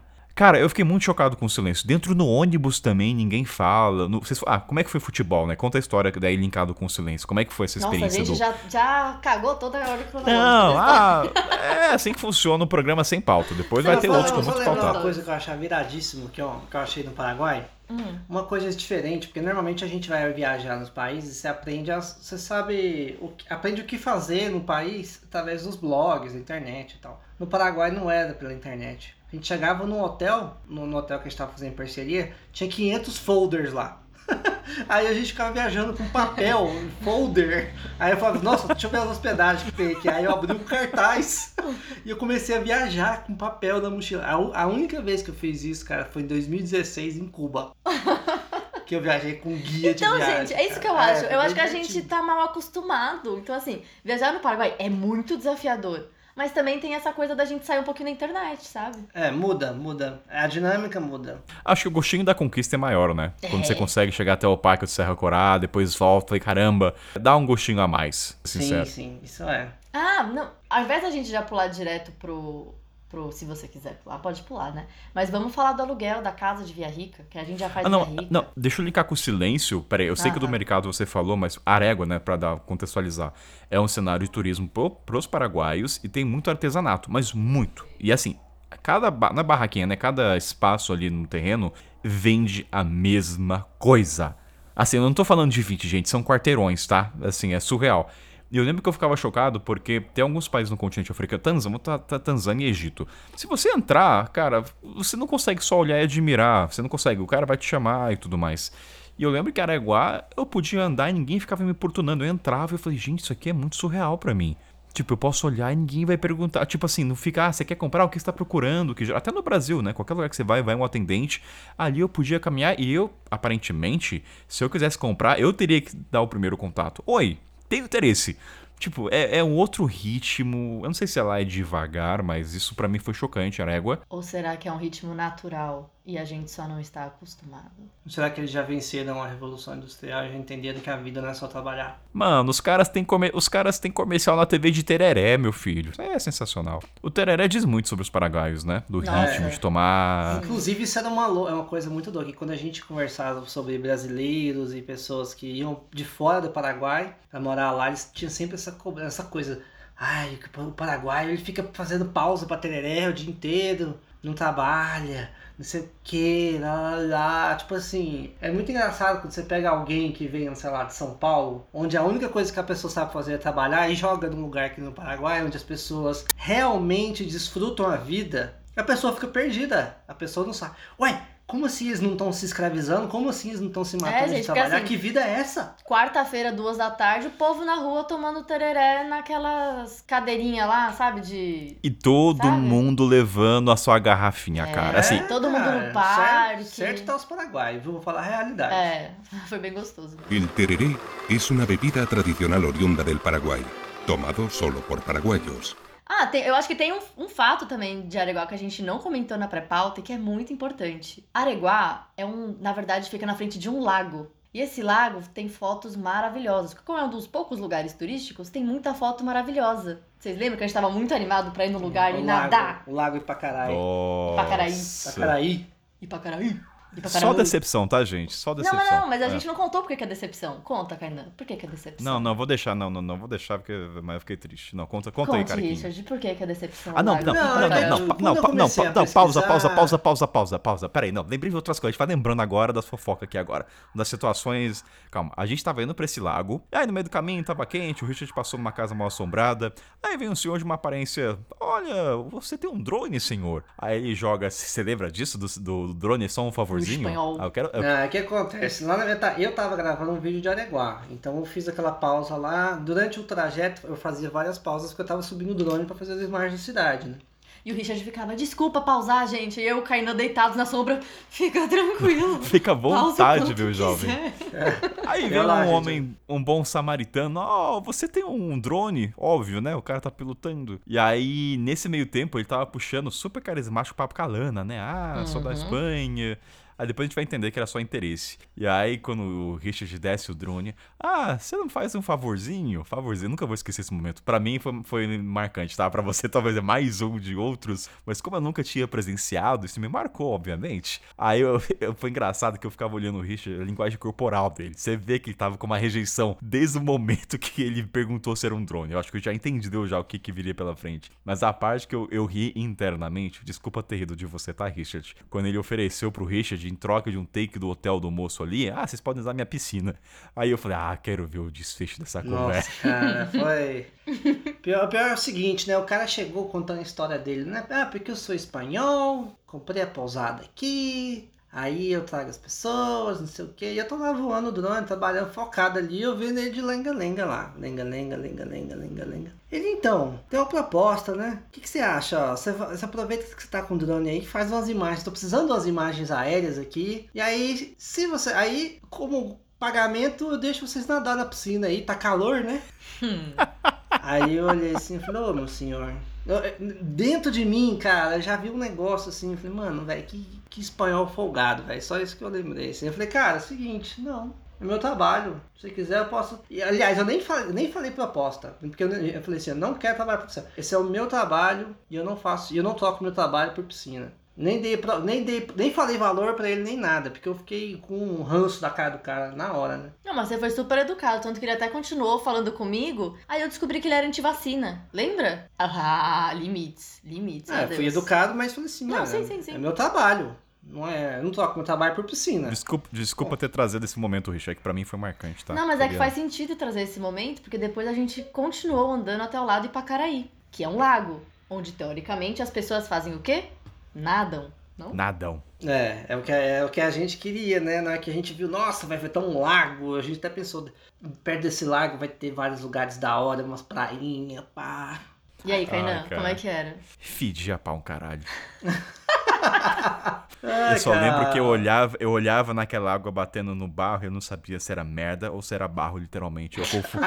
Que nojo. Cara, é foda. mas assim, é, é um lago, é- ainda é navegável. Tem gente que navega e tal, mas ele não está mais apto para banho. Um dia foi. Não, tá Tem morto, não tem peixe ali.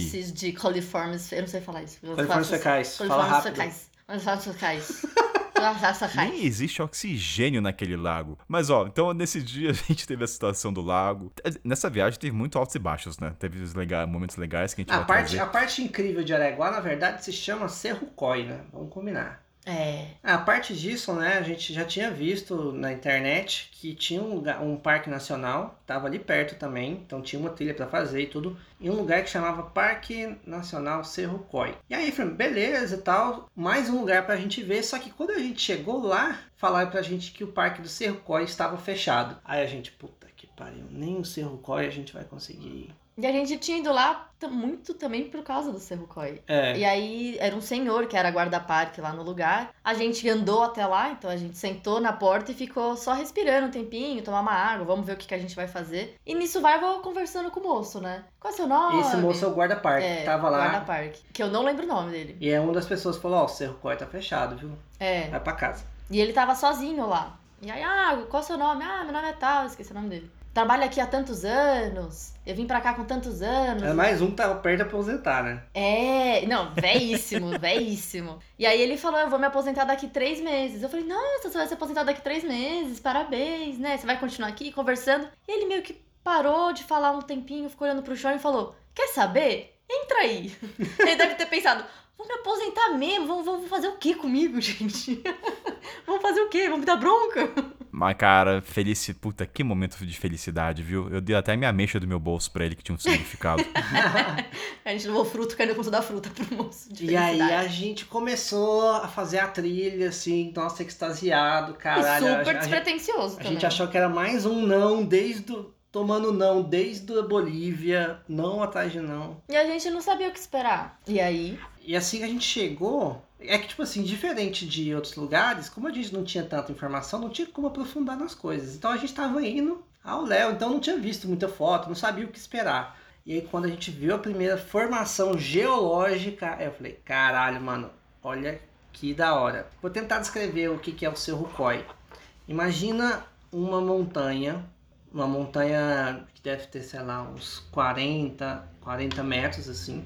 É até relativamente alta, um território grande, você pode ir circulando essa montanha e quando você chega perto dela, a formação rochosa ela se divide como se fosse uma colmeia. O nome técnico, se eu não me engano, são areniscas octagonales, que são pedras de arenito que elas vão se dividindo em formato octagonal e ela fica num formato único, que é um formato que Ela só tem no Paraguai, aonde mesmo? Só tem no Paraguai, na África do Sul e no Canadá. Só tem três lugares do mundo que tem essa arenisca. Essas formações octagona- octagonais você encontra na Irlanda, você também encontra na Islândia. Quem, quem gosta de pesquisar esse tipo de coisa vai, vai ver, é porque eu particularmente gosto muito. Só que lá é, é essa combinação, que é um arenisco. Então ele vai se despregando. À medida que você pega nele, você bate um no outro, ele se solta. Nossa, eu lembro que a gente foi caminhando e teve uma hora que lembra que eu falei, ah, peguei ele na mão, bati e falei, gente, parece telha, né? É. O som que fazia O foi som, muito verdade. chocante. É, é uma formação única. Tanto que na época eu, eu fiz um até um Reels lá falando, né?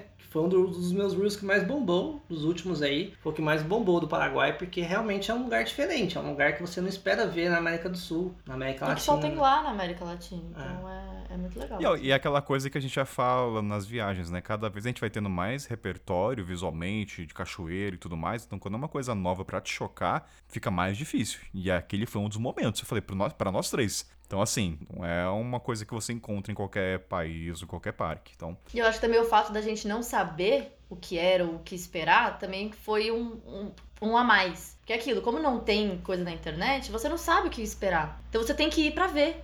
E às vezes pode ser algo único, tipo isso daí, que tem só em três lugares no mundo, ou pode ser uma coisa que você também vê no Brasil, mas não vai deixar de ser incrível. E tem mais uma coisa que aconteceu em Arégua, não sei se vocês vão lembrar, né? Pra quem nos. Richard, as pessoas não sabem, mas quiser dar o veredito, o Kainan gosta muito de caldo de cana. Não, Ah, não, não, não. Teve algo que precedeu isso, que aí é, eu vou ter que me queimar aqui um pouco. Não, vou me queimar, né? Eu tava muito mal-humorada de TPM, eu tava muito triste de TPM. Eu tava. Não estava sendo uma companhia tão agradável, assim, confesso. E aí o Kainan se ofereceu pra ir comprar chocolate. Mas peraí, Lana, eu acho que antes de falar isso, a gente ia falar de Mato Grosso do Sul, porque eu acho que ela lembrou ele, não lembrou? Não, é porque assim, gente, o que vocês têm que entender, basicamente, é. Imagina uma coisa que você gosta muito. Pensa, pensa comigo, fecha seus olhinhos. Ima- Imagina uma coisa que você gosta muito, que você não vive sem. Uma coisa que você mataria mil pra ter, sempre. É o Kainan com caldo de cana. Esse menino, quando ele tomava um caldo de cana, em Mato Grosso do Sul, toda vez que a gente passava um caldo de cana, a gente tinha que parar pra ele tomar caldo de cana. Mais feliz que pinto no lixo Eu quando toma caldo de cana. Que a gente tava em Corumbá e a gente passou numa feirinha do lado do Brasil.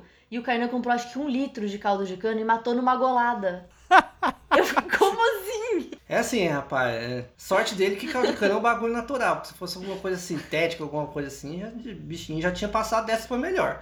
É que teve uma vez no Mato Grosso do Sul que a gente tava naquela ponte do amor, porque uma moça. Quantos litros eu tomei aquele dia? Eu acho que foi quase dois Todos. litros de caldo de cana. Todos. Esgotou a feira. Nossa, cara, esse dia foi- Não, não. Eu, eu cortei a Lana, desculpa ter cortado a Lana, eu só voltei um pouco no tempo pro pessoal entender o quão eu gosto de caldo de cana. Que daí a gente vai chegar no momento. Mas voltando então pra cena, estavam nessa cidade, a Lana estava de TPM, e aí vai agora voltando então pra você. Não, é só. Eu estava de TPM, estava, não estava sendo uma companhia agradável. Cainito se ofereceu, Lana. E se a gente for comprar um chocolatinho pra você lá no posto de gasolina? Eu falei, nossa, Kainan, não precisa. Ele, não, eu vou. Eu acho que ele queria sair de perto de mim, né? Que eu tava muito chata. Aí eu falei, tá, se vocês fazem tanta questão assim, podem comprar. É, porque essa casa que a gente ficou, é- ela estava estrategicamente próxima da trilha do Cerro Coi Porém, e longe da cidade, porque e de qualquer mercado. É, longe da cidade. A gente escolheu lá porque a gente queria. Ah, tinha, tinha objetivo, ônibus, é. tinha ônibus pra ir pra cidade, a gente queria estar mais próximo do Cerro Coi e mais longe da cidade. Então, pra chegar até o posto de gasolina, a gente teria que sair andando na rodovia. Eis que sai eu e o menino Kainan andando na rodovia. Até que a gente olha pro lado esquerdo e a gente vê uma barraquinha com um trailerzinho da cor verde. Aí eu falei, olha só. Acho que é caldo de cana. Aí o Kainan, acho que é caldo de cana. Aí eu falei, hum, e vamos tava lá escrito ver. o quê na van? Mote Mosto. Mosto helado. Aí a gente olhou, viu a consistência, tava meio A diferente. cor. Tava um pouco mais escuro, mas a, a fotinha era de cana. E já tava engarrafado, tem esse ponto. Eu fiquei com um pouco um pé atrás, mas assim, não tinha Mas um caldo. tinha a né? maquininha lá, dele Tinha moer a maquininha. cana. Aí eu fui e perguntei pra ele. Eu, eu, falei- ainda pensei assim. Eu só falei, esse é zeito de cana, assim? Ele, não, é zeito de cana. Aí eu falei, ah, Kainan, se é feito de cana, É cão. é, é caldo de cana. Aí eu Só que aqui chama mosto helado. Aí a gente vai, então vamos comprar duas garrafas. Um litro cada um. Aí eu lembro o Christian já no caminho abriu, aí deu o primeiro gole. Você Não, mas assim, você você imagina que a gente tá no. Não, não se esqueça que a gente ainda tá no cu do capeta, tá? Então quando eu dei um gole, eu dei aquele gole de propaganda de Gatorade, tá ligado? Cristiano Ronaldo saindo da Copa do Mundo. Ah! Maluco, não é que chegou no fundo da minha língua. Veio um gosto de sola de sapato com. Sei lá o que que era aquilo, Não, cara. e me, e me bateu um remorso que eu pensei, porra, eu devia ter experimentado de ter comprado outro. Eu falei, tem mais um litro, velho. Não pode ser ruim, cara. A gente comprou na emoção, né? A gente comprou na emoção.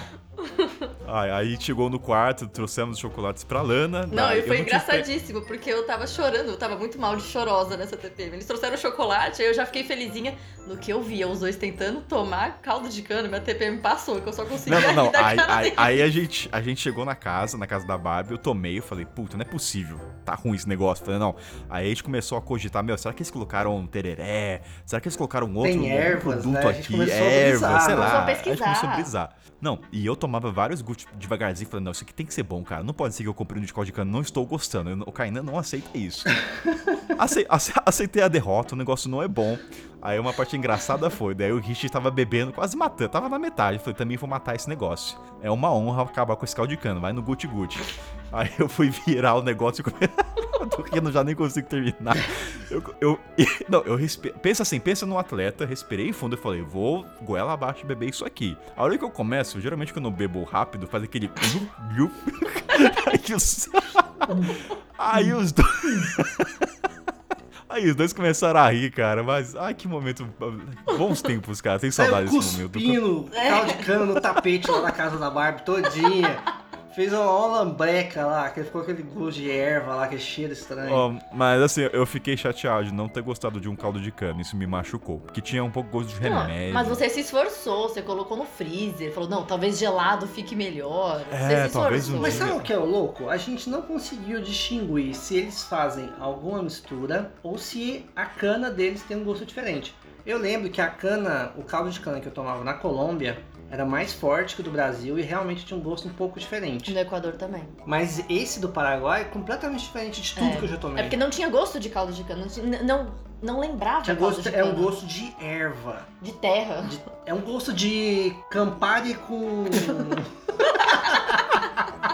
Campari com Fernet. Já tomou Fernet? Nossa, assim... Porque uh, uma, uma. Porque assim, eu já tomei, ó, caldo de cana no Sudão, no Egito, na Uganda. E, gente, assim, pode ter uma oscilação de forte ou não, mas não foge daquele gosto essencial. Mas esse aí. É, pode ser o momento que a cana é colhida, que fica com gosto diferente. Mas depois a gente googou e viu que o, o mosto helado é super tradicional do Paraguai. Eles falam que é bebida tradicional, assim. A gente viu sendo vendida depois no Via Rica, né? Via Rica. Mas nunca é a barraquinha que tá com um milhão de pessoas em volta, tá? E a gente viu também Encarnação. Mas é, sempre tá vazia. É, eu não acho que é uma febre no, a, pros paraguaios, não. Eu acho que é algum, algum gosto específico que algumas pessoas gostam. Mas não é igual o tereré, que todo mundo sai tomando o tempo inteiro, não. El tereré es una bebida tradicional oriunda del Paraguay, tomado solo por paraguayos. Pra ajudar o Richard nas parcerias dele, eu, Kainan e Richard nos dividimos pra ajudar alguns lugares nas cidades, né, Pra poder fazer uma troca de trabalho por estadia.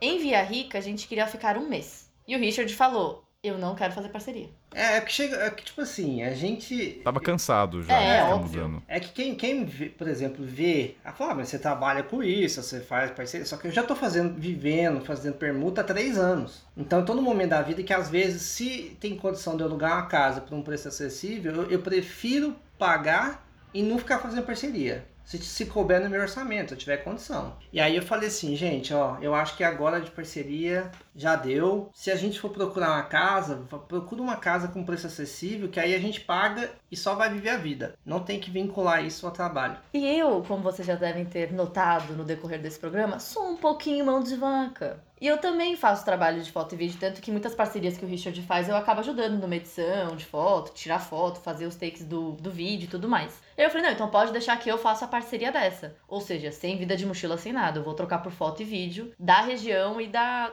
da- do, do lugar, né? Achei um hostel lá que chamava Hostal Guairenho, super simplesinho mas só tudo que a gente precisava também. E como era um hostel, né? Só que não era quartos compartilhados, era quartos privados e É você... hostal. hostal. Hostal com A, quando você estiver viajando nos países latinos aí fora do Brasil, o hostal com A é igual à nossa pousada. Sim. E o mas host- com cozinha. Assim, É. Ainda tem um ambiente de hostel, só que são quartos privados. É, não, mas você tem quarto. O, cozinha não é, não é sempre, não. Varia. Não, mas eu peguei. É o mesmo ponto da pousada. O hostel é o albergue e o hostal é a pousada. E aí era um hostal. Então a gente teria os nossos quartos pri- privados, né? E a gente iria dividir a cozinha e os outros ambientes com a galera. E aí eu fui ver o preço de um quarto triplo, porque ia ser eu, Kainan e Richard, pra um mês na pousada, certo? Certo. Se eu não me engano, ficava acho que 900 mil guaranis. Não, era, era 500 mil pra cada. 500 mil pra O cada? primeiro preço foi 500 mil pra cada. Então calma aí que eu tô fazendo. Era 1 milhão e 500 os três. Que daria 1.100 reais no total, que dividido por três daria 350 e pouco. Pra gente passar. reais Um pra, mês. pra passar um mês com internet, com luz, com água, com gás de cozinha, com tudo. E mesmo assim, aí não, aí depois teve uma outra conversa, que era, porra, um mês dividindo um quarto é muito tempo, né? E aí a gente separou Kainan do quarto de casal, porque a gente falou, é, vai ser melhor a gente ter um tempo, um espaço só pra nós. É, não, porque, a, porque a- desde a da Barbie lá já tava a convivência, já tava too much. Já a gente falou, não, a gente precisa de mais espaço. É, não tava, não tava tendo briga, só um momento de individualidade, ter o espaço Exato. sozinho, era isso. É. Exato. A não ser quando tinha pizza e rato. Vai jogar? Vamos lá, calma. A diferença de preço seria 200 reais mais ou menos. Daria 200 reais mais caro, né? 1.340 reais. Que dividido por 3 daria 440 e pouco. Então não daria uma diferença de preço tão grande. E aí eu joguei pra mulher. Falei, ó, eu já editei esse esse vídeo. A gente tira foto assim e assim. Tem foto de drone, tem vídeo de drone. Eu até joguei um Reels lá de brinde pra mulher. Eu falei, ó, se você quiser, o que, que você acha de fazer uma parceria? Ela falou, ah, eu vou ver aqui e já te falo. E aí ela veio com uma proposta que eu... Vocês lembram qual que foi o valor final? Foi muito barato. Tem no vídeo lá, eu não lembro. Eu também não lembro o valor, mas eu acho que era, era 150 reais cada um pro mês. Deu 350 mil guaranis pra cada. É isso que eu Aí, lembro. ó, é 350 mil. Faz 350 Calma mil. aí, 350 mil pra cada? É, Pra cada. Opa. Isso eu lembro. é por aí mesmo. O Kainan tá certo, eu acho. É, vezes 3. Foi um milhão. Não foi um milhão e 50. Foi um milhão. Eu- eu- Era um valor fechado, não era um valor quebrado. Não, mas Um que por cabeça deu isso, mas vê quanto. Mas, mas, mas pra ter uma ideia, quanto que é 350 mil guaranis em reais? Pra cada? 745 reais para os três ficarem um mês. Que dava igual a 240 reais cada um. 240. Aí, ó, vamos, vamos ao, ao que interessa. Toda essa conta é pra entender. A gente ficou um mês numa pousada com internet, água, cozinha, Com tudo. ar-condicionado no quarto. ar-condicionado, Ar-condicionado e Biblioteca pra ventilador. trabalhar, Bíblia pra ler. Bíblia pra... tudo. Tudo. por 250 reais por mês. E assim, quase ninguém no hostal. Era sempre nós três. E raras exceções, uma ou É. duas pessoas. Então o sentimento era nosso, do espaço é nosso. Aí o ponto é, desde o momento que eu, eu acho que o Rich, pra mim, né? Não posso falar, mas eu falei, esse preço tá errado. Eu só tive certeza que era o valor quando a gente pegou, entregou pra ela. Falei, é isso mesmo, moça? Não, o Kainan me certeza?" fez perguntar. Porque quando a gente chegou, o Kainan falou, Lana. Não, você olhava pra mim e ficava. Lana, confirma o valor com ela, por favor. Não, eu perguntei uma caralhada de vezes, não foi uma. Ah, Eu, assim, eu fiquei muito em dúvida. Gente, a- convenhamos, 250 um mês? Não.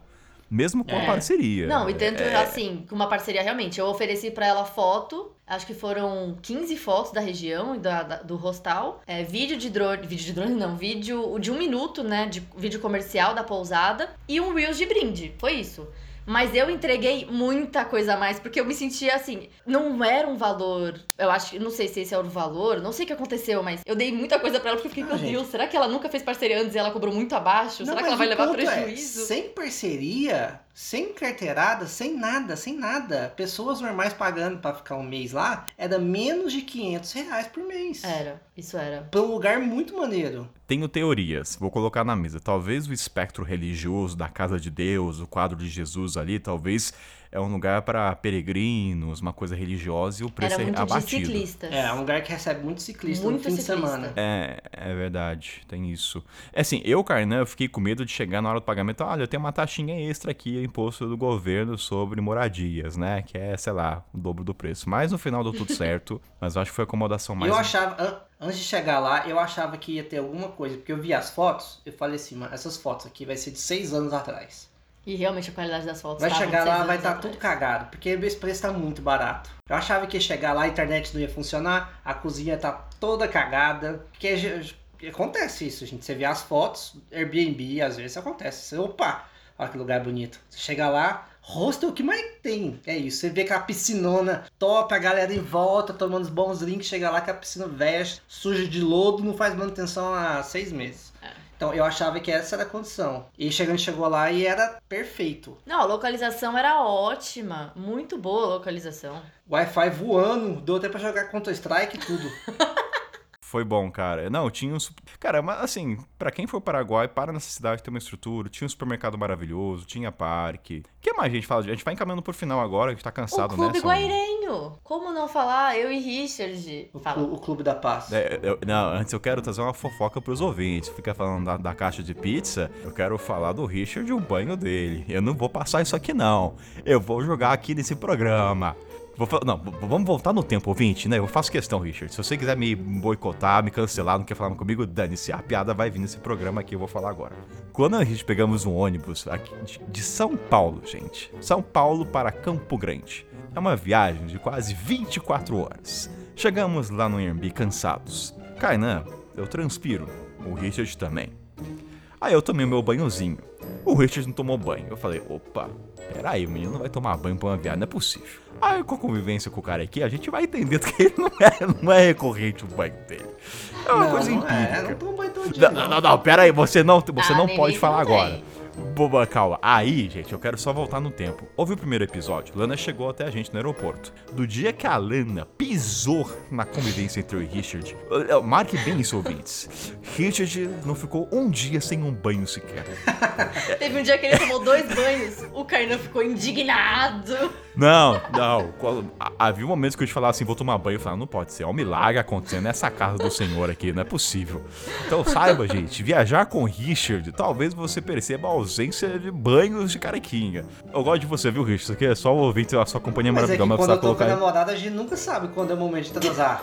Você tem que estar sempre de Ah, banho mas, tomado. Richard, não Agora, precisa o tá Kainan, namo- que Não, não, mas pode calma lá, calma lá. Semana passada... você é namorada, vai. Traz aí, traz É, aí, não, vai, é, vai. Assim, eu tenho até uma pergunta pro Richard. Você toma mais bem contar comigo porque, um, eu tenho realmente uns toquezinhos de limpeza, eu gosto de coisinhas limpas. Dois, eu sou braba. Os dois? Os dois. Os dois? Mano, É que, tipo assim, mano, se eu tô. É, é porque a Lana ela não me enche o saco pra tomar É, eu não banho. fico Vai lá pedindo, você tomar não é meu banho. filho, Mas ao mesmo pedir. tempo, se eu, eu não posso deitar sujo na cama. Não. Mano, Aí- Richard, e uma aí viagem de uma cobrança 24 pra tomar horas... banho? Não, desculpa, bom senso. 24 horas não dou tomar banho, não. não, não Não, não- 24 horas, Gente, se eu tô num lugar não suei, economizar Como é que você não suou no ônibus de 24 horas de São Paulo a Campo Grande? Que Ah, não, eu suei, meu, eu tava cansado. Não, não, não, mas eu tenho outro fato a acrescentar disso. Peraí, não, peraí, calma. Não, vou somar. O dia que Ai, você. fala, fala, fala. Não, o dia que você chegou, Lana, o Richard passou loção pós-barba, fez a barba, tomou Ah. aquele banho da vida. Geralmente, vai tomar banho? Demora 5 minutos. Tava com saudades, Cainito. Um mês longe de mim. É, não, mas a partir do momento onde você tá numa condição onde você não sabe qual momento pode virar transa, você tem que estar tomando banho sempre. A vi... Richard, uma palavra pra você, uma sentença de vida. O banho não é norteado pela trança, tá bom? Vou só colocar.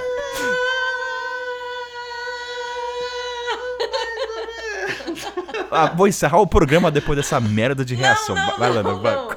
Eu só, assim, né, tem mais coisa pra falar ainda da viagem, pô. Mas o que eu ia falar é, o Richard teve uma caganeira braba semana passada. Ele comprou aí uma IPA de mel e ficou aí... Em um dia, ele deve ter sentado no troninho umas 20 vezes. Nossa, e Richard, muito. é, ele cagava muito. E assim, eu só ouvia os latrina estourando da privada. Ele não tomou banho esse dia. Tava muito frio, cara. Ele tava com diarreia, cara. Mas se Mano. serve em Não consideração, tomou banho. eu gastei um saco de lenço umedecido, tanto que eu lavo meu cu direitinho, tá ligado? Não, ele. Tava cheirando realmente- Johnson's Baby.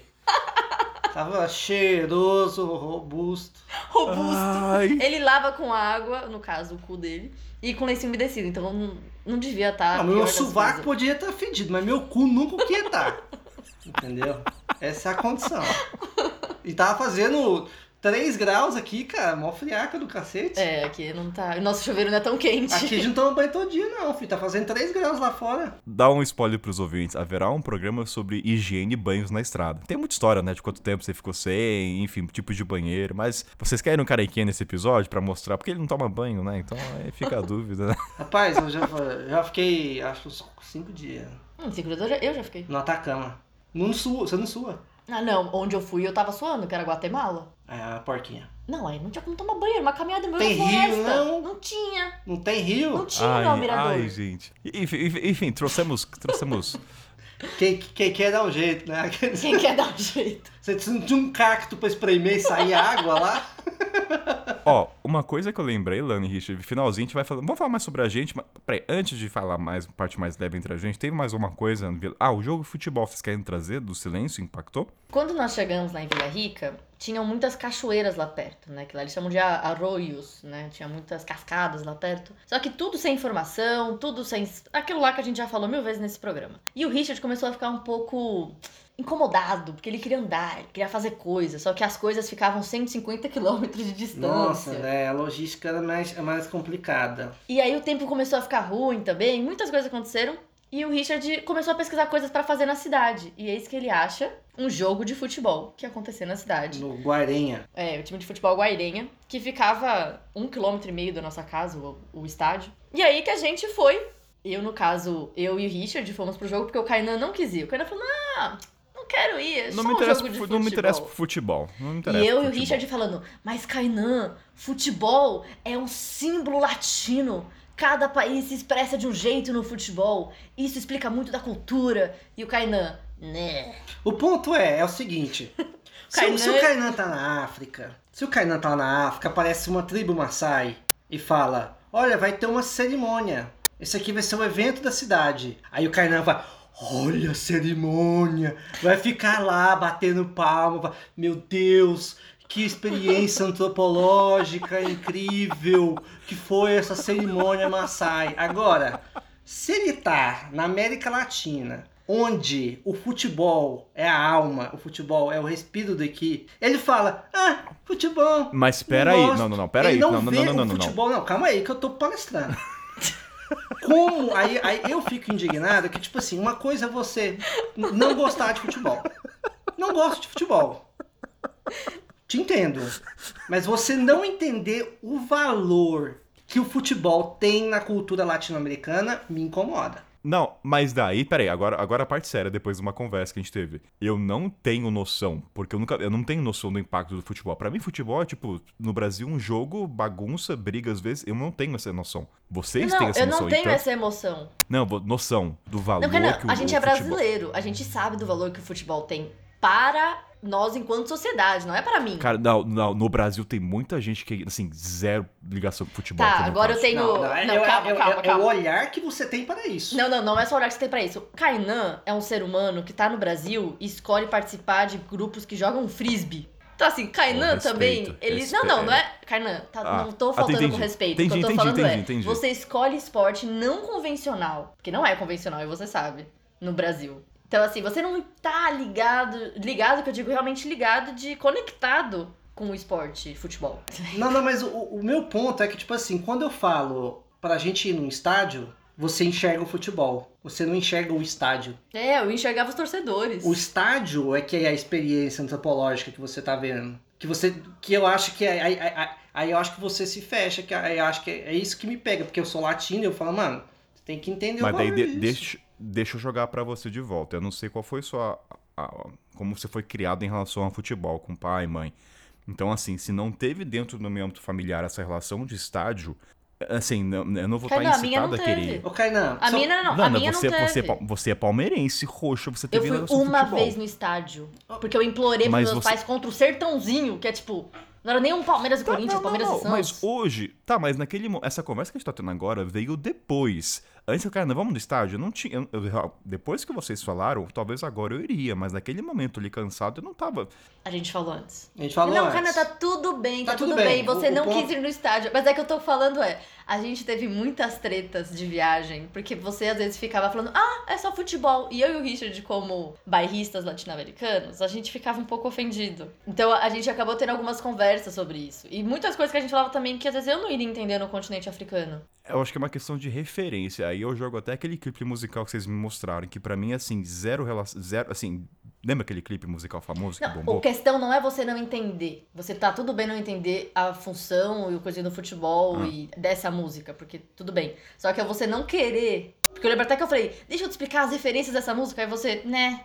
Mas, Mas é não, tão não é que legal. Não, Kainan, Né, mas é não é, porque- eu acho que não é referência. Você tá usando, por exemplo, os seus pais te ensinaram a gostar dos maçais? Ou você foi lá sozinho, experimentou e viu na prática? Não, eu gosto, eu sempre fui incitado à questão de entender questões sociais, contrastes, o que é certo, o- moral, ética, de acordo com uma cultura. Isso sempre fui instigado. E Isso você acha que antes essa, essa cultura não existe dentro de um estádio, da dinâmica de um estádio? Cara, Não, pode porque agora existir, vamos mas- explicar do futebol no Paraguai, porque Não, vamos é ter um uma conversa, vamos separar uma planeta. pauta o sobre ponto isso. mas é, eu acho assim, ó, você vai, se você chega lá na Zâmbia, você não conhece nada. Se alguém fala, tem um evento aqui, você não pergunta qual é o evento. Você como uma pessoa que não conhece, você vai lá ver o evento. E aqui a gente fala, tem um estádio. Se, ao invés de você falar, vamos lá ver o que é o estádio, você fala, não, é só futebol, é a mesma bosta.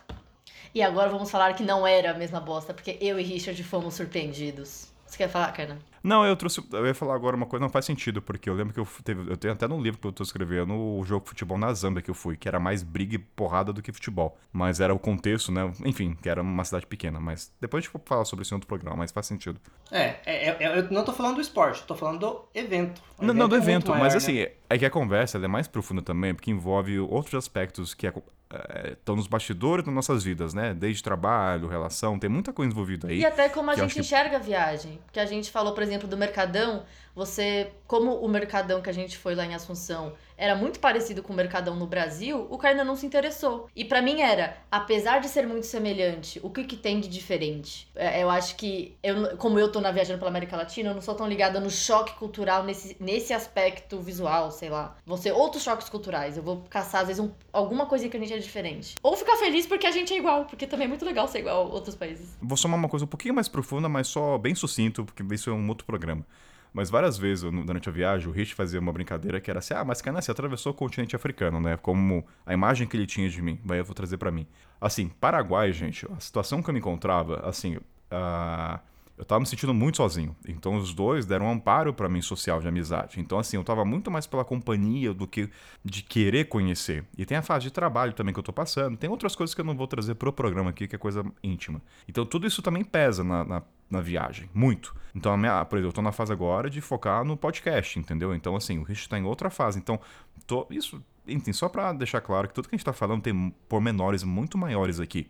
Muito Foram maiores. muitas conversas que a gente teve sobre isso, de falar, Kainan, você tá gostando mesmo? Você quer realmente estar aqui? Porque É, às vezes a gente teve. sentia como, obviamente, se eu viajasse com o Kainan pra qualquer lugar do continente africano, eu ia ficar de cavalinho nele. Porque o Kainan já, já conhece, ele já sabe, já sabe se comunicar, já sabe os trejeitos, então pra mim É seria uma muito mais relação fácil. diferente. É, então como o Kainan ele tava também de cavalinho na gente, porque eu super entendo ele estar assim, a gente não sabia se ele estava gostando ou não da viagem. Então a gente perguntava, Kainan, você realmente quer estar aqui? Tá tudo bem se você não quiser ir embora, tá tudo bem. E aí eu lembro até que a gente falou, Kainan, você não tá se interessando em pesquisar, em, pô, o que que eu quero conhecer do Paraguai? Né? Porque. E eu super entendo, porque se eu fosse com você pro continente africano, eu ia ser a sua mochilinha. Que parecia que não tava mostrando interesse. Porque na verdade eu É. queria naquele momento era só ter pessoas próximas. Tipo, Sim. você for, eu vou.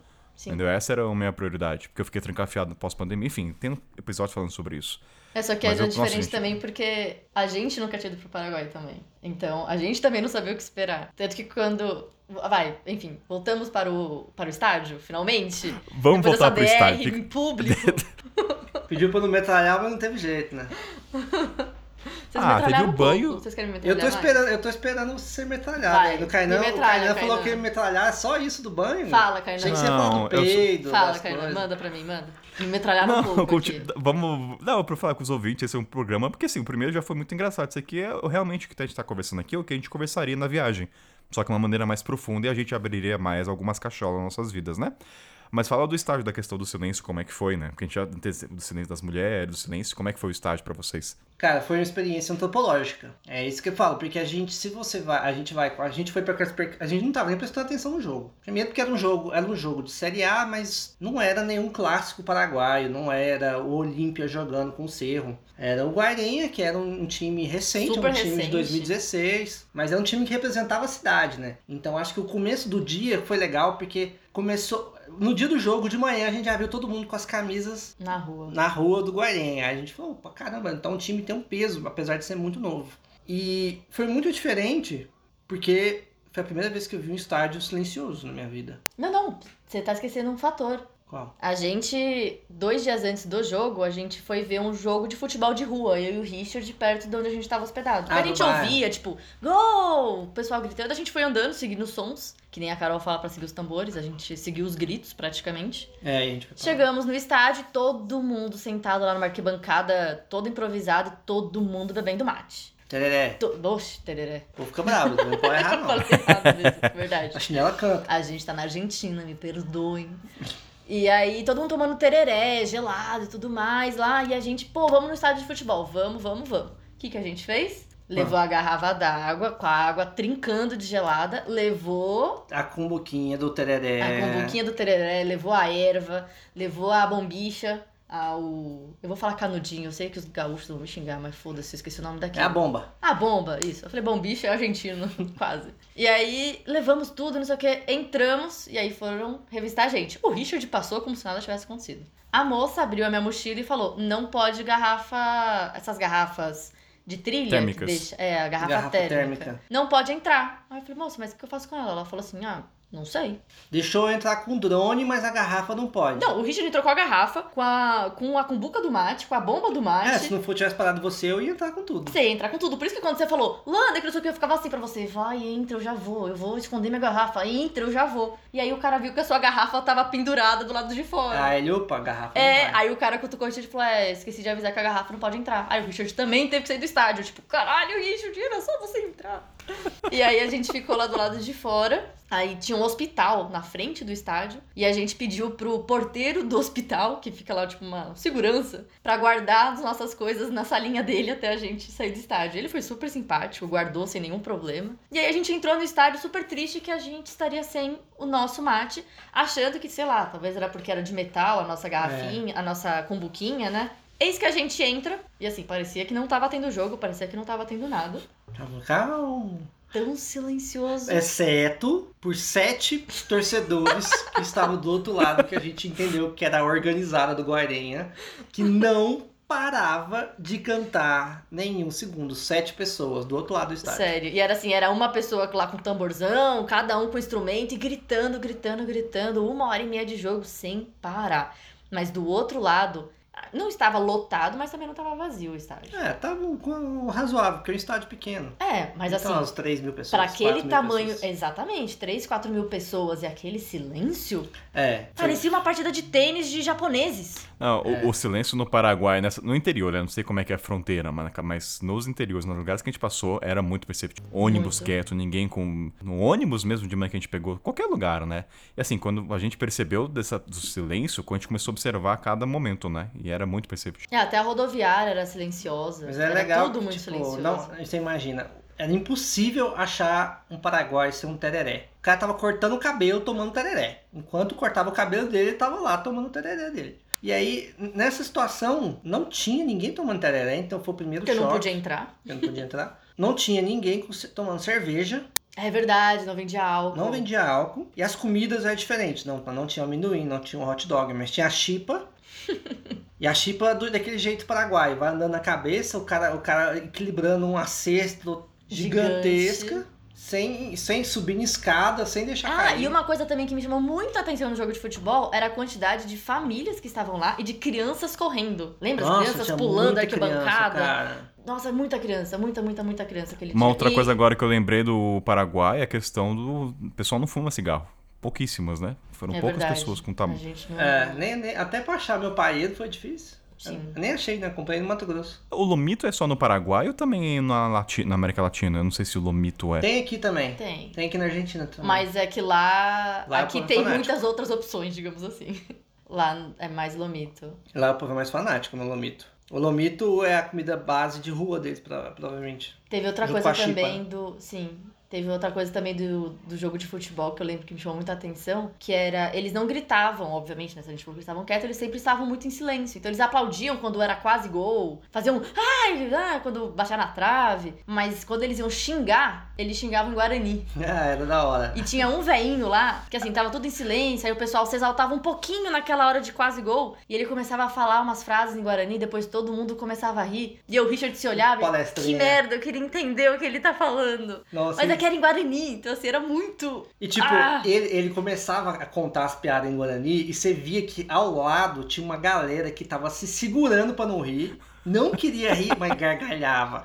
E, e essa é a melhor sensação que eu falei, mano, queria muito entender o que esse cara tá falando, porque esse cara deve ser um gênio da comédia. Porque a galera, a galera tá se segurando muito, sabe quando você fica assim, tipo, rindo no funeral, alguma coisa assim? Você não pode Vocês, rir. não- vocês não quiseram perguntar pra galera ali em espanhol? Oi? Aparentemente cogita- não, vocês não era... cogitaram perguntar? Não, não, a gente, a gente não perguntou pra ninguém, acho. O quê? Eu, conver... eu tava. O Richard, na hora que foi subir o drone, eu tava conversando com uma mulher que tava do meu lado. Mas ela falou assim: ah, ela só- ele só tá zoando o juiz. Tipo, não falou nada demais, sabe? É, porque com certeza a gente não ia entender. É, às vezes era uma piada interna, sabe? Piada do outro time, aquelas coisas que não, a gente que é de fora não vai entender. Mas era muito legal essa sensação também de estar num lugar em que eu não tava entendendo o que estavam falando. É. Porque pra mim isso é difícil, né? Agora, como eu viajo mais pela América É. Latina e É, aprendi. pro- só pra te entender lá no país, acho que a gente, a gente falou no primeiro episódio, né? Lá o idioma oficial é Guarani e o espanhol, mas entre eles é o Guarani. E só falam espanhol quando é um estrangeiro. E Guarani é uma língua muito difícil de aprender. Você lembra de alguma palavra, Kaine?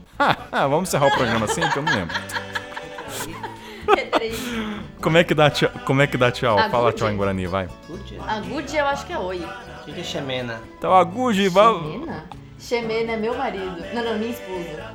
Xemena. Não, não, não. Xemena. Eu, Xemena é meu marido e Xeremberincô é minha esposa. Xereberim. Subiu, Jabá!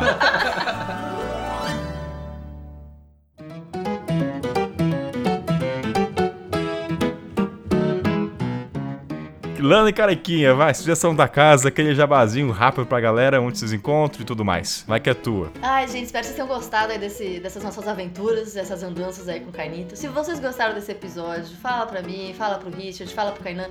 Fala pro Kainan fazer mais episódios dessas histórias contadas aí com as outras pessoas que ele já viajou, vai viajar, quem sabe, não é mesmo? Eu estou no LS Dogo lá no Instagram e também estou no Elas Viajam Sozinhas, tanto no site, elasviajamsozinhas.com.br ou no Instagram, Elas Viajam Sozinhas. Bom, se vocês quiserem conhecer um pouquinho do Paraguai e ver um pouco das imagens dessas coisas que a gente narrou aqui, do, do cu do capeta e tudo mais, vai estar lá no youtube.com barra vida de mochila, tem 10 vídeos dessa viagem pelo Paraguai. E você também poderia ver os vídeos que eu estou produzindo aqui na Patagônia. Eu e Lana estamos morando aqui em Bariloche, produzindo muitos vídeos. E você também pode me encontrar no Instagram, arroba Vida de Mochila. Valeu, Lanita. Valeu, Richard de Valeu, Oliveira. O bom é que esse programa aqui é fácil de estar, entendeu? Um pouco de alívio para nossas cabeças. Depois a gente volta pro programa pautado. Beijo. Beijo. Valeu. Richard vai tomar banho. Falou! Nossa, como você sabe que ele não tomou banho hoje ainda? Que frio. Porque é frio.